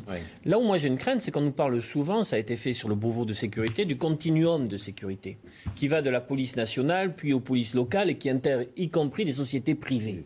Mais je ne voudrais pas que cette glissade, je ne dis pas que tous les acteurs ne peuvent pas travailler en bonne intelligence, mais euh, que cela euh, soit une solution pour ne pas renforcer les moyens de la police nationale euh, dans ses missions. Parce que ce qui nous manque peut-être sur le sujet, c'est euh, quel sera le fiche de poste des, euh, de, ces, de ces citoyens volontaires? C'est-à-dire qu'est-ce qu'ils pourront faire et ne pas faire? Eh bien, on va tirer le bilan dans quelques semaines. pas grand-chose. Messieurs, merci. Sébastien Vatiotienne, merci. Vous êtes référent information et réserve au Bureau Nationalité GP Police. Punchline se poursuit. On se retrouve dans quelques instants, juste après la pause publicitaire. A tout de suite. Bienvenue sur CNews, quasiment 19h30. Punchline se poursuit. C'est la dernière ligne droite. Je vous présente mes invités qui m'accompagnent jusqu'à 20h. Mais tout de suite, c'est le moment du journal avec Isabelle Piboulot. Le Conseil d'État examinera le 26 août un recours déposé par le ministère de l'Intérieur concernant l'imam Hassan Hussein. Ce recours porte sur la décision du tribunal administratif de Paris de suspendre l'expulsion de l'imam vers le Maroc le 5 août. Elle avait été réclamée par Gérald Darmanin. L'imam est accusé par les autorités françaises d'avoir tenu des propos antisémites, homophobes et anti-femmes. Inondation en Corée du Sud. Un bilan provisoire fait état de 9 morts. 7 personnes sont portées disparues. Les axes routiers majeurs, des stations de métro et plusieurs maisons sont inondées. Près de 600 habitants ont dû quitter leur domicile. Depuis lundi, le pays fait face à des précipitations records. Deux jours après la perquisition de son domicile en Floride, Donald Trump auditionné sous serment à New York. L'ancien président américain a gardé le silence face à la procureure générale, déclarant être victime d'une chasse aux sorcières. Depuis 2019, lui et deux de ses enfants sont visés par une enquête sur des soupçons de fraude financière au sein du groupe Trump Organization. Merci Isabelle, on se retrouve dans 30 minutes très précisément. On se retrouve également pour Punchline, dernière ligne droite. Il nous reste 30 minutes avec mes invités, Marion Pariset, spécialiste en politique publique, Olivier D'Artigol, chroniqueur politique. Bonsoir Olivier. Et évidemment, euh, Benjamin Cauchy qui ne quitte pas, qui est chef d'entreprise, qui est là depuis le début. Depuis le début. Bonsoir. Bonsoir à tous. Bonsoir. On va parler euh, des conséquences de la sécheresse. Euh, on va prendre la direction de la Vendée avec une question est-ce que la guerre de l'eau est déclarée ce soir? Euh, pourquoi? Parce que en fait, des réserves d'eau de substitution ont été vandalisées la nuit dernière. Des réservoirs géants euh, qui servent à irriguer en été des cultures à partir d'eau pompée en hiver dans les nappes souterraines. Alors notre correspondant dans la région, Michael Chailloux, s'est rendu sur place. Il a rencontré Yann Dubs et Yann Dubs, c'est le président des irrigants de Vendée et euh, vous allez le voir, il est très très en colère. Ce n'est pas du tout la bonne cible et j'insiste là-dessus, euh, on est sur de la gestion collective. Ce n'est pas que des agriculteurs qui le gèrent, on est géré avec l'État, avec des associations environnementales. On est vraiment sur la Vendée, une gestion de l'eau qui, elle, euh, depuis maintenant 20 ans a été mise en place et très restrictive. Euh, on, on tient compte du milieu, on fait attention à nos niveaux d'eau, on fait ça nous pour sauver nos exploitations et aussi nourrir les gens. Il faut savoir quand même que cet acte-là, comme vous pouvez voir les dégâts, on peut parler d'un chiffrage d'environ 400 000 euros sur Obama. On va retrouver immédiatement Joël Limousin, qui est le vice-président de la FNSEA en Vendée. Joël Limousin, euh, bonsoir. Merci d'être avec nous euh, ce soir. Je posais cette question. Est-ce que la guerre de l'eau est déclarée? Euh, bonsoir Thierry, bonsoir à tous. ce n'est pas les agriculteurs qui font la guerre de l'eau et qui déclarent la guerre de l'eau. Yann a été très clair dans ses propos. Nous avons une histoire de stockage d'eau euh, dans le département avec du bon sens paysan qui était de stocker l'eau quand elle était en excès. Et surtout, nous n'avons pas voulu avoir une approche de l'eau seulement agricole, mais d'abord l'eau potable, l'enjeu de l'équilibre des milieux, comme l'a dit euh, Yann dans son propos, mais euh, également permettre à l'agriculture de se diversifier. Et c'est dans cet esprit que quasiment près de 9 millions de, euh, de mètres cubes d'eau sont stockés dans ces réserves de substitution qui ont permis, entendez bien ce chiffre, de remonter les niveaux des côtes dans les nappes phréatiques de 2 mètres, qui nous permet aujourd'hui, avec l'expérience de 15-20 ans, d'avoir un marais de Poitevin qui est régulièrement approvisionné en eau, et y compris en 2022, où c'est à sec partout, sauf le marais Poitevin. Donc, euh, ce genre de situation nous met dans une colère noire par rapport à ces dégradations, où ça va être, avec les deux réserves qui, ont été saccagées, c'est un million d'euros quasiment, premier chiffrage très grossier euh, aujourd'hui, pour réparer tout cela. Donc, nous, nous n'allons pas baisser les bras. Euh, j'ai demandé cet après-midi au comité de gestion de l'eau, au niveau du département, un, que tous ceux qui sont autour de la table, qu'ils condamnent énergiquement par voie de presse le plus vite possible euh, tous ces actes. Donc ils sont tous engagés là-dessus, tous syndicats confondus, au niveau départemental, je parle bien, y compris France Nature Environnement. Et deux, de pouvoir avoir des accords de l'administration pour euh, refaire les travaux le plus vite possible pour qu'ils soient opérationnels opérationnel pour restocker euh, euh, à partir de, novembre prochain, dès les premières pluies. Donc euh, aujourd'hui, c'est une colère, vous ne pouvez pas imaginer sur le terrain. Nous avons eu le soutien du ministre de l'Agriculture et de la Transition écologique, Marc Fesneau et Christophe Béchu, commun pour justement condamner ces actes et qu'une enquête judiciaire est démarrée. Euh, le procureur a déjà démarré les investigations. Euh, une enquête est, lancée. Euh, les gendarmes continuent sur les 25 réserves qui sont en place aujourd'hui, font les patrouilles toutes les nuits et 24 heures sur 24.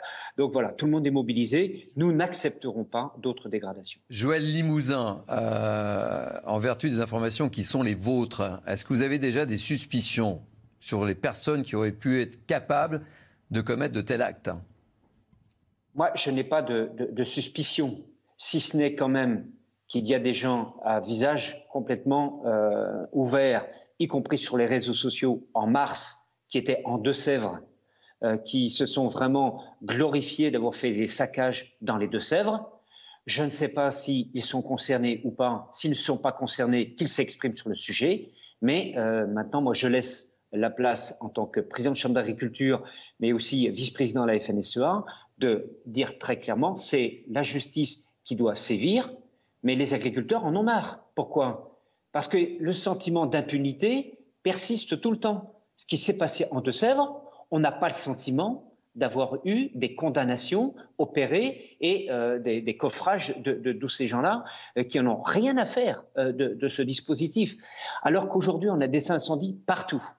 Nous sommes déjà en discussion depuis un an sur le département pour élargir les créations de nouvelles réserves en lien avec les pompiers. On ne pensait pas si bien réfléchir sur le sujet. Dans le Maine-et-Loire, département voisin, j'ai eu Christian Lambert tout à l'heure me disant qu'il n'arrive pas à trouver suffisamment de réserves à proximité pour approvisionner avec les tonnes à eau et les tonnes à lisier remplies d'eau par les agriculteurs pour amener aux pompiers. Enfin, euh, soyons sérieux, il y a un intérêt public qui est posé aujourd'hui. Donc il faut véritablement, un, que les sanctions tombent, et deux, qu'on ait cette capacité à faire du stockage d'eau.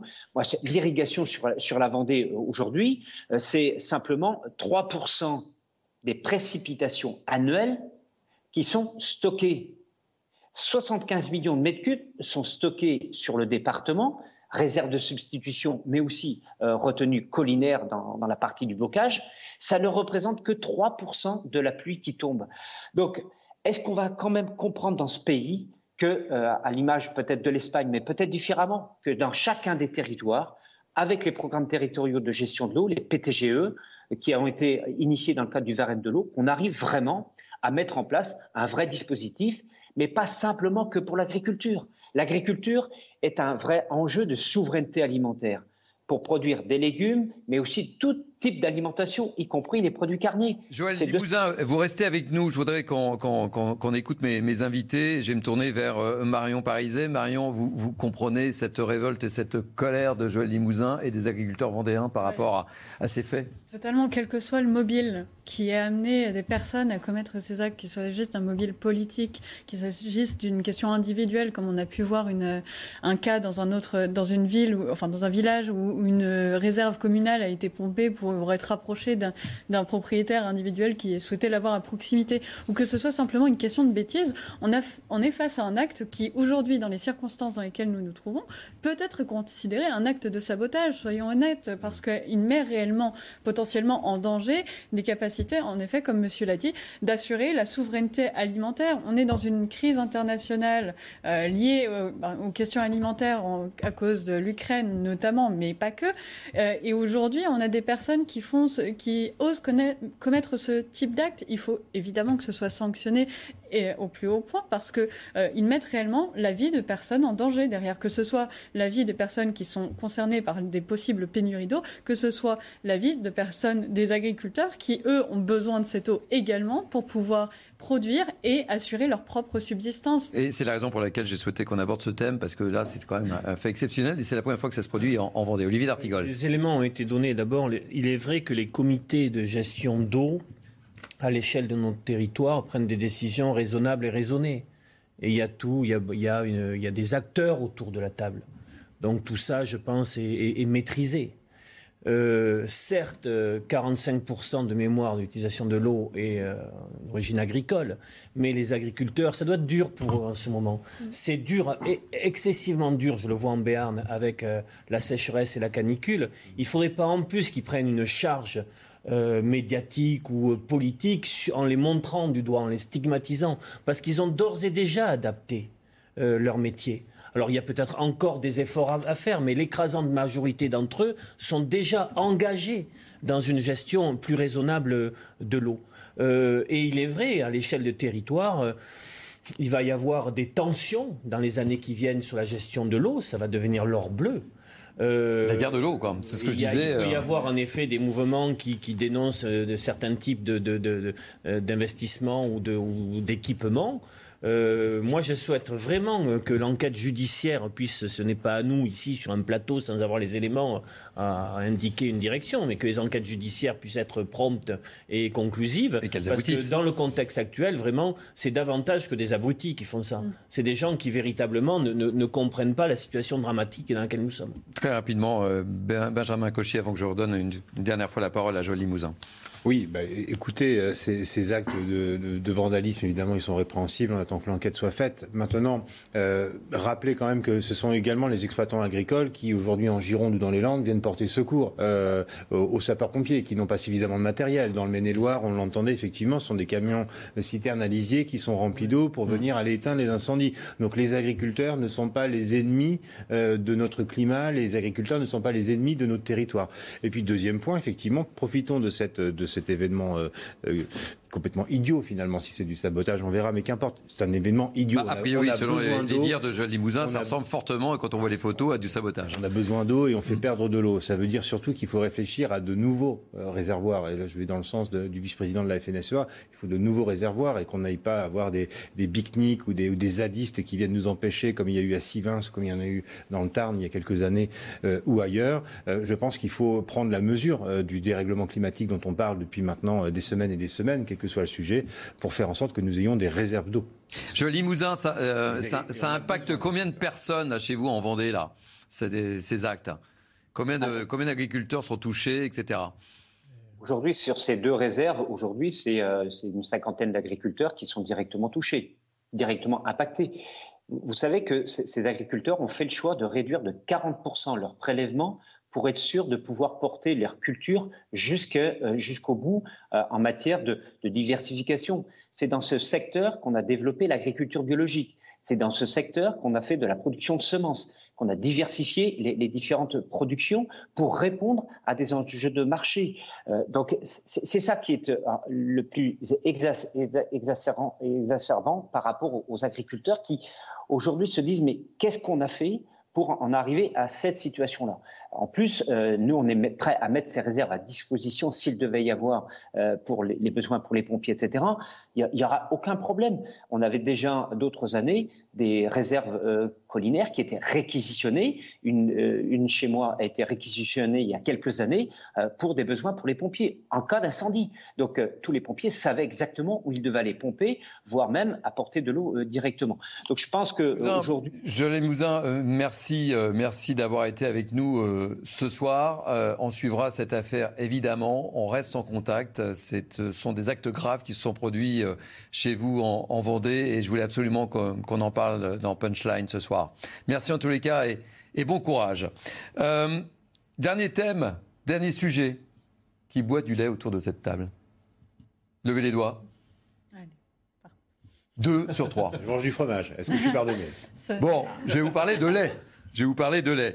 Euh, c'est d'ailleurs euh, l'une des conséquences de la sécheresse. Euh, ce sont nos, confrères du, Parisien qui l'ont révélé. Alors que la bouteille de lait se vend 78 centimes en moyenne, elle pourrait passer à 1 euro. Pourquoi? Pourquoi? Parce que la chaleur fait s'ouvrir les vaches et le rendement baisse. Explication de notre journaliste Reda Emrabi. Et on débat après. il y a énormément de soucis concernant la production de lait ces derniers temps et du coup, ça impacte directement le portefeuille. Regardez ce tableau comparatif concernant les différents produits laitiers avec des prix qui ont augmenté, plus 4,5% pour le yaourt, pour le lait, plus 9,8% pour le beurre. De façon générale, les produits laitiers ont augmenté de 9,1% sur un an et vous le constatez d'ailleurs dans les supermarchés, dans les épiceries et bien notamment dans la capitale française, le prix d'un litre de lait demi-écrémé a passé à barre symbolique des 1 euro. Il y a plusieurs raisons à cela, la conjoncture déjà internationale avec l'inflation qui est très forte pour les différents produits alimentaires, mais aussi la conjoncture environnementale avec cette sécheresse qui touche l'ensemble de la France. Regardez ce chiffre concernant la production d'herbe. Elle a baissé de 21% au 20 juillet dernier par rapport à la normale. Pourquoi cela baisse? Eh bien tout simplement parce que l'herbe crame au soleil. Ajoutez à cela le fait que les aliments pour les vaches ont aussi augmenté de 25%. Eh bien une vache désormais en moyenne, selon les données statistiques des syndicats, une vache tire 4 litres de moins par jour. C'est absolument considérable, notamment à long terme pour la production. Du coup, eh bien, il y a la question de la rentabilité pour les producteurs de lait. La Fédération nationale des produits laitiers exige désormais que le prix moyen du litre de lait soit à 1 euro sur tout le territoire. Ils mettent d'ailleurs la pression sur la grande distribution en menaçant d'une éventuelle pénurie si leurs demandes ne sont pas acceptées et du coup cela pourrait avoir un impact considérable la consommation des Français. Alors Marion, euh, vous qui buvez du lait, vous êtes prête à mettre 1 euro pour boire du lait? L'avantage, c'est que je n'ai pas une grosse consommation, donc je serais prête à faire l'effort. Non, c'est un sujet extrêmement important, d'autant plus que euh, le lait dans l'agriculture est quand même un, sujet récurrent, notamment le prix du lait, parce que ce n'est pas la première fois que les agriculteurs sont confrontés à des difficultés, sauf qu'habituellement, c'est plutôt que le prix du lait sur le marché est trop bas pour leur permettre à eux d'atteindre un équilibre économique. Donc là, on est encore dans une nouvelle fois sur euh, une tendance, un phénomène qui vient euh, mettre en péril une, euh, tout un secteur de l'agriculture française et qui est un secteur là aussi stratégique dans les, dans les conditions actuelles où on a des menaces sur nos approvisionnements par ailleurs. Olivier Artigol. Ça pose deux problèmes. Le problème d'abord du prix rémunérateur pour les paysans. Moi, je suis chaque fois très marqué par des reportages sur les dernières traites de vaches de paysans disant c'est la dernière, je peux plus. Mm. Voilà, il faut, rappeler que c'est l'une des professions où il y a le plus de suicides. C'est-à-dire ça ne tient plus, le modèle économique ne tient plus. Première chose, et de l'autre côté, des familles, le lait étant l'un des produits de première nécessité dans le caddie des familles populaires, qui, qui, se demandent véritablement la peur au ventre, comment elles vont pouvoir euh, s'en sortir, comment, euh, les, de quoi sera fait l'avenir immédiat? Euh, donc il y a très certainement, euh, tiens j'ai en image l'image d'Épinal un peu, du verre de lait dans les écoles françaises eh au temps de Mendes France. Bien sûr. Mais il faudrait peut-être soutenir la, filière beaucoup. Alors je vous propose de, prendre à nouveau la direction de la Vendée. On va retrouver Patrice Remaud, qui est producteur de lait en Vendée. J'espère que la connexion est bonne, elle est bonne. Euh, Patrice, vous êtes en direct depuis... on voit vos vaches qu'on aperçoit derrière. Racontez-nous un petit peu pourquoi en fait le, prix du lait va augmenter. Effectivement, la situation est, très difficile pour vous. La conséquence directe, c'est la sécheresse, évidemment? Oui, effectivement, euh, il y a euh, ce phénomène conjoncturel, euh, structurel plutôt, qu'est la sécheresse. Mais avant la sécheresse, en général, tous les producteurs laitiers n'étaient pas rémunérés à leur coût de production. Donc oui, l'augmentation euh, de vente en grande et moyenne surface doit avoir lieu, puisque nous avons un retard déjà à rattraper euh, qui fait énormément souffrir la laitière, euh, la filière laitière. Pour prendre en exemple, la France aujourd'hui, quand un consommateur achète un lait, il l'achète en moyenne 0,78, donc 78 centimes le litre. Le litre. En Allemagne, aujourd'hui, on a 99 centimes. En Belgique, 1,05 et tout ça pour vous dire, quand ils ont augmenté à la consommation le prix de vente, eh bien, ça a permis de ramener 4 centimes au litre de lait, soit 40 euros la tonne, ce qui est énorme pour euh, pouvoir, nous, avoir des systèmes viables demain. Donc oui, la sécheresse est un accélérateur demain qui peut, qui va provoquer une pénurie de lait. Parce que non seulement les coûts de production n'étaient déjà pas couverts avant cette sécheresse, mais là, les agriculteurs, ils vont être confrontés à une chose essentielle, c'est la nourriture de leurs animaux. Il faut savoir aujourd'hui que pour alimenter des animaux dans le contexte que nous sommes mondialement sur le prix des céréales, ça a un impact direct sur l'alimentation. Donc inévitablement, Ils sont, ils sont, euh, il y a rien quoi. Il y a rien. C'est sec. ouais, On voit, c'est vos, sec. on voit vos vaches brouter, mais elles broutent quoi là? Parce qu'il n'y a pas grand chose. Hein. Alors, euh, elles ont la liberté d'aller dehors, mais en même temps, elles sont soignées euh, comme si nous étions en période hivernale et euh, elles étaient en bâtiment. Le prix payé aux agriculteurs en France, il est de 43 centimes aujourd'hui le litre. Quand je vous disais en Allemagne qu'ils le vendaient 0,99, ça leur permet qu'ils soient payés 520 euros là, enfin 4 52 centimes le litre. C'est vraiment ce qu'attend toute la filière. On n'en demande pas tant, mais l'inflation aujourd'hui du prix de vente au consommateur ne peut pas pallier à l'inflation que tout le monde subit dans les exploitations, que ce soit en charge opérationnelle ou, de structure. Donc il y a urgence, parce que c'était déjà une profession qui est mise à mal par une non-rémunération au coût de production. Là, de ce fait, avec la sécheresse, le phénomène s'accélère très vite. Et croyez-moi, euh, il va forcément manquer du lait dans nos rayons, puisqu'aujourd'hui, il n'y a aucun échange international sur le lait. Et en gros, c'est 4 litres de lait en moins par jour, c'est ça, hein, si les chiffres, si mes, si, si mes sources sont bonnes. Alors, de plus, effectivement, euh, la sécheresse va accentuer effectivement ces fortes chaleurs, accentue la non-production des vaches, une perte de production. Alors, nous étions déjà sur une perte euh, avoisinant les 5% au niveau national, mais effectivement, cette sécheresse, certains d'entre nous, producteurs, par le manque de fourrage, va devoir faire des choix. Donc, comme les charges sont là, mais euh, ils ne pourront pas subvenir euh, financièrement à acheter du fourrage, ils vont faire le choix des ventes des animaux qui ne seront plus là demain pour produire. C'est une certitude. Patrice Romeau, merci pour ce témoignage. Vous étiez en direct de Vendée. Où précisément en Vendée?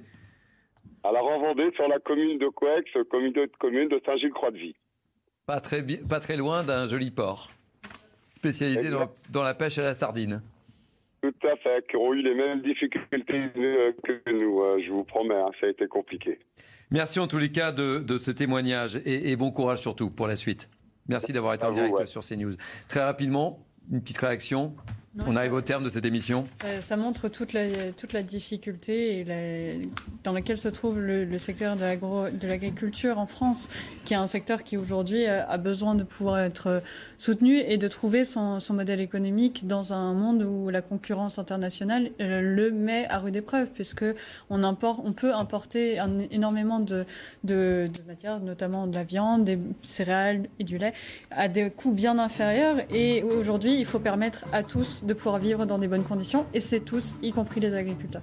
Merci beaucoup. Euh, fin de Punchline. Il est quasiment, euh, pratiquement 20h même. J'étais ravi de vous accueillir. Euh, merci à mes invités, donc Marion Pariset, Olivier D'Artigol et Benjamin Merci à Céline Génaud et à Déborah James Spadja qui m'ont aidé à préparer cette émission, ces trois heures de Punchline.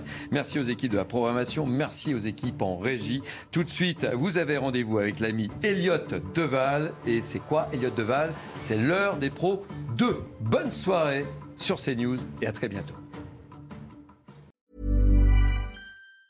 Planning for your next trip? Elevate your travel style with Quince. Quince has all the jet setting essentials you'll want for your next getaway, like European linen, premium luggage options, buttery soft Italian leather bags, and so much more. And is all priced at 50 to 80% less than similar brands. Plus, Quince only works with factories that use safe and ethical manufacturing practices. Pack your bags with high-quality essentials you'll be wearing for vacations to come with Quince. Go to quince.com slash pack for free shipping and 365-day returns.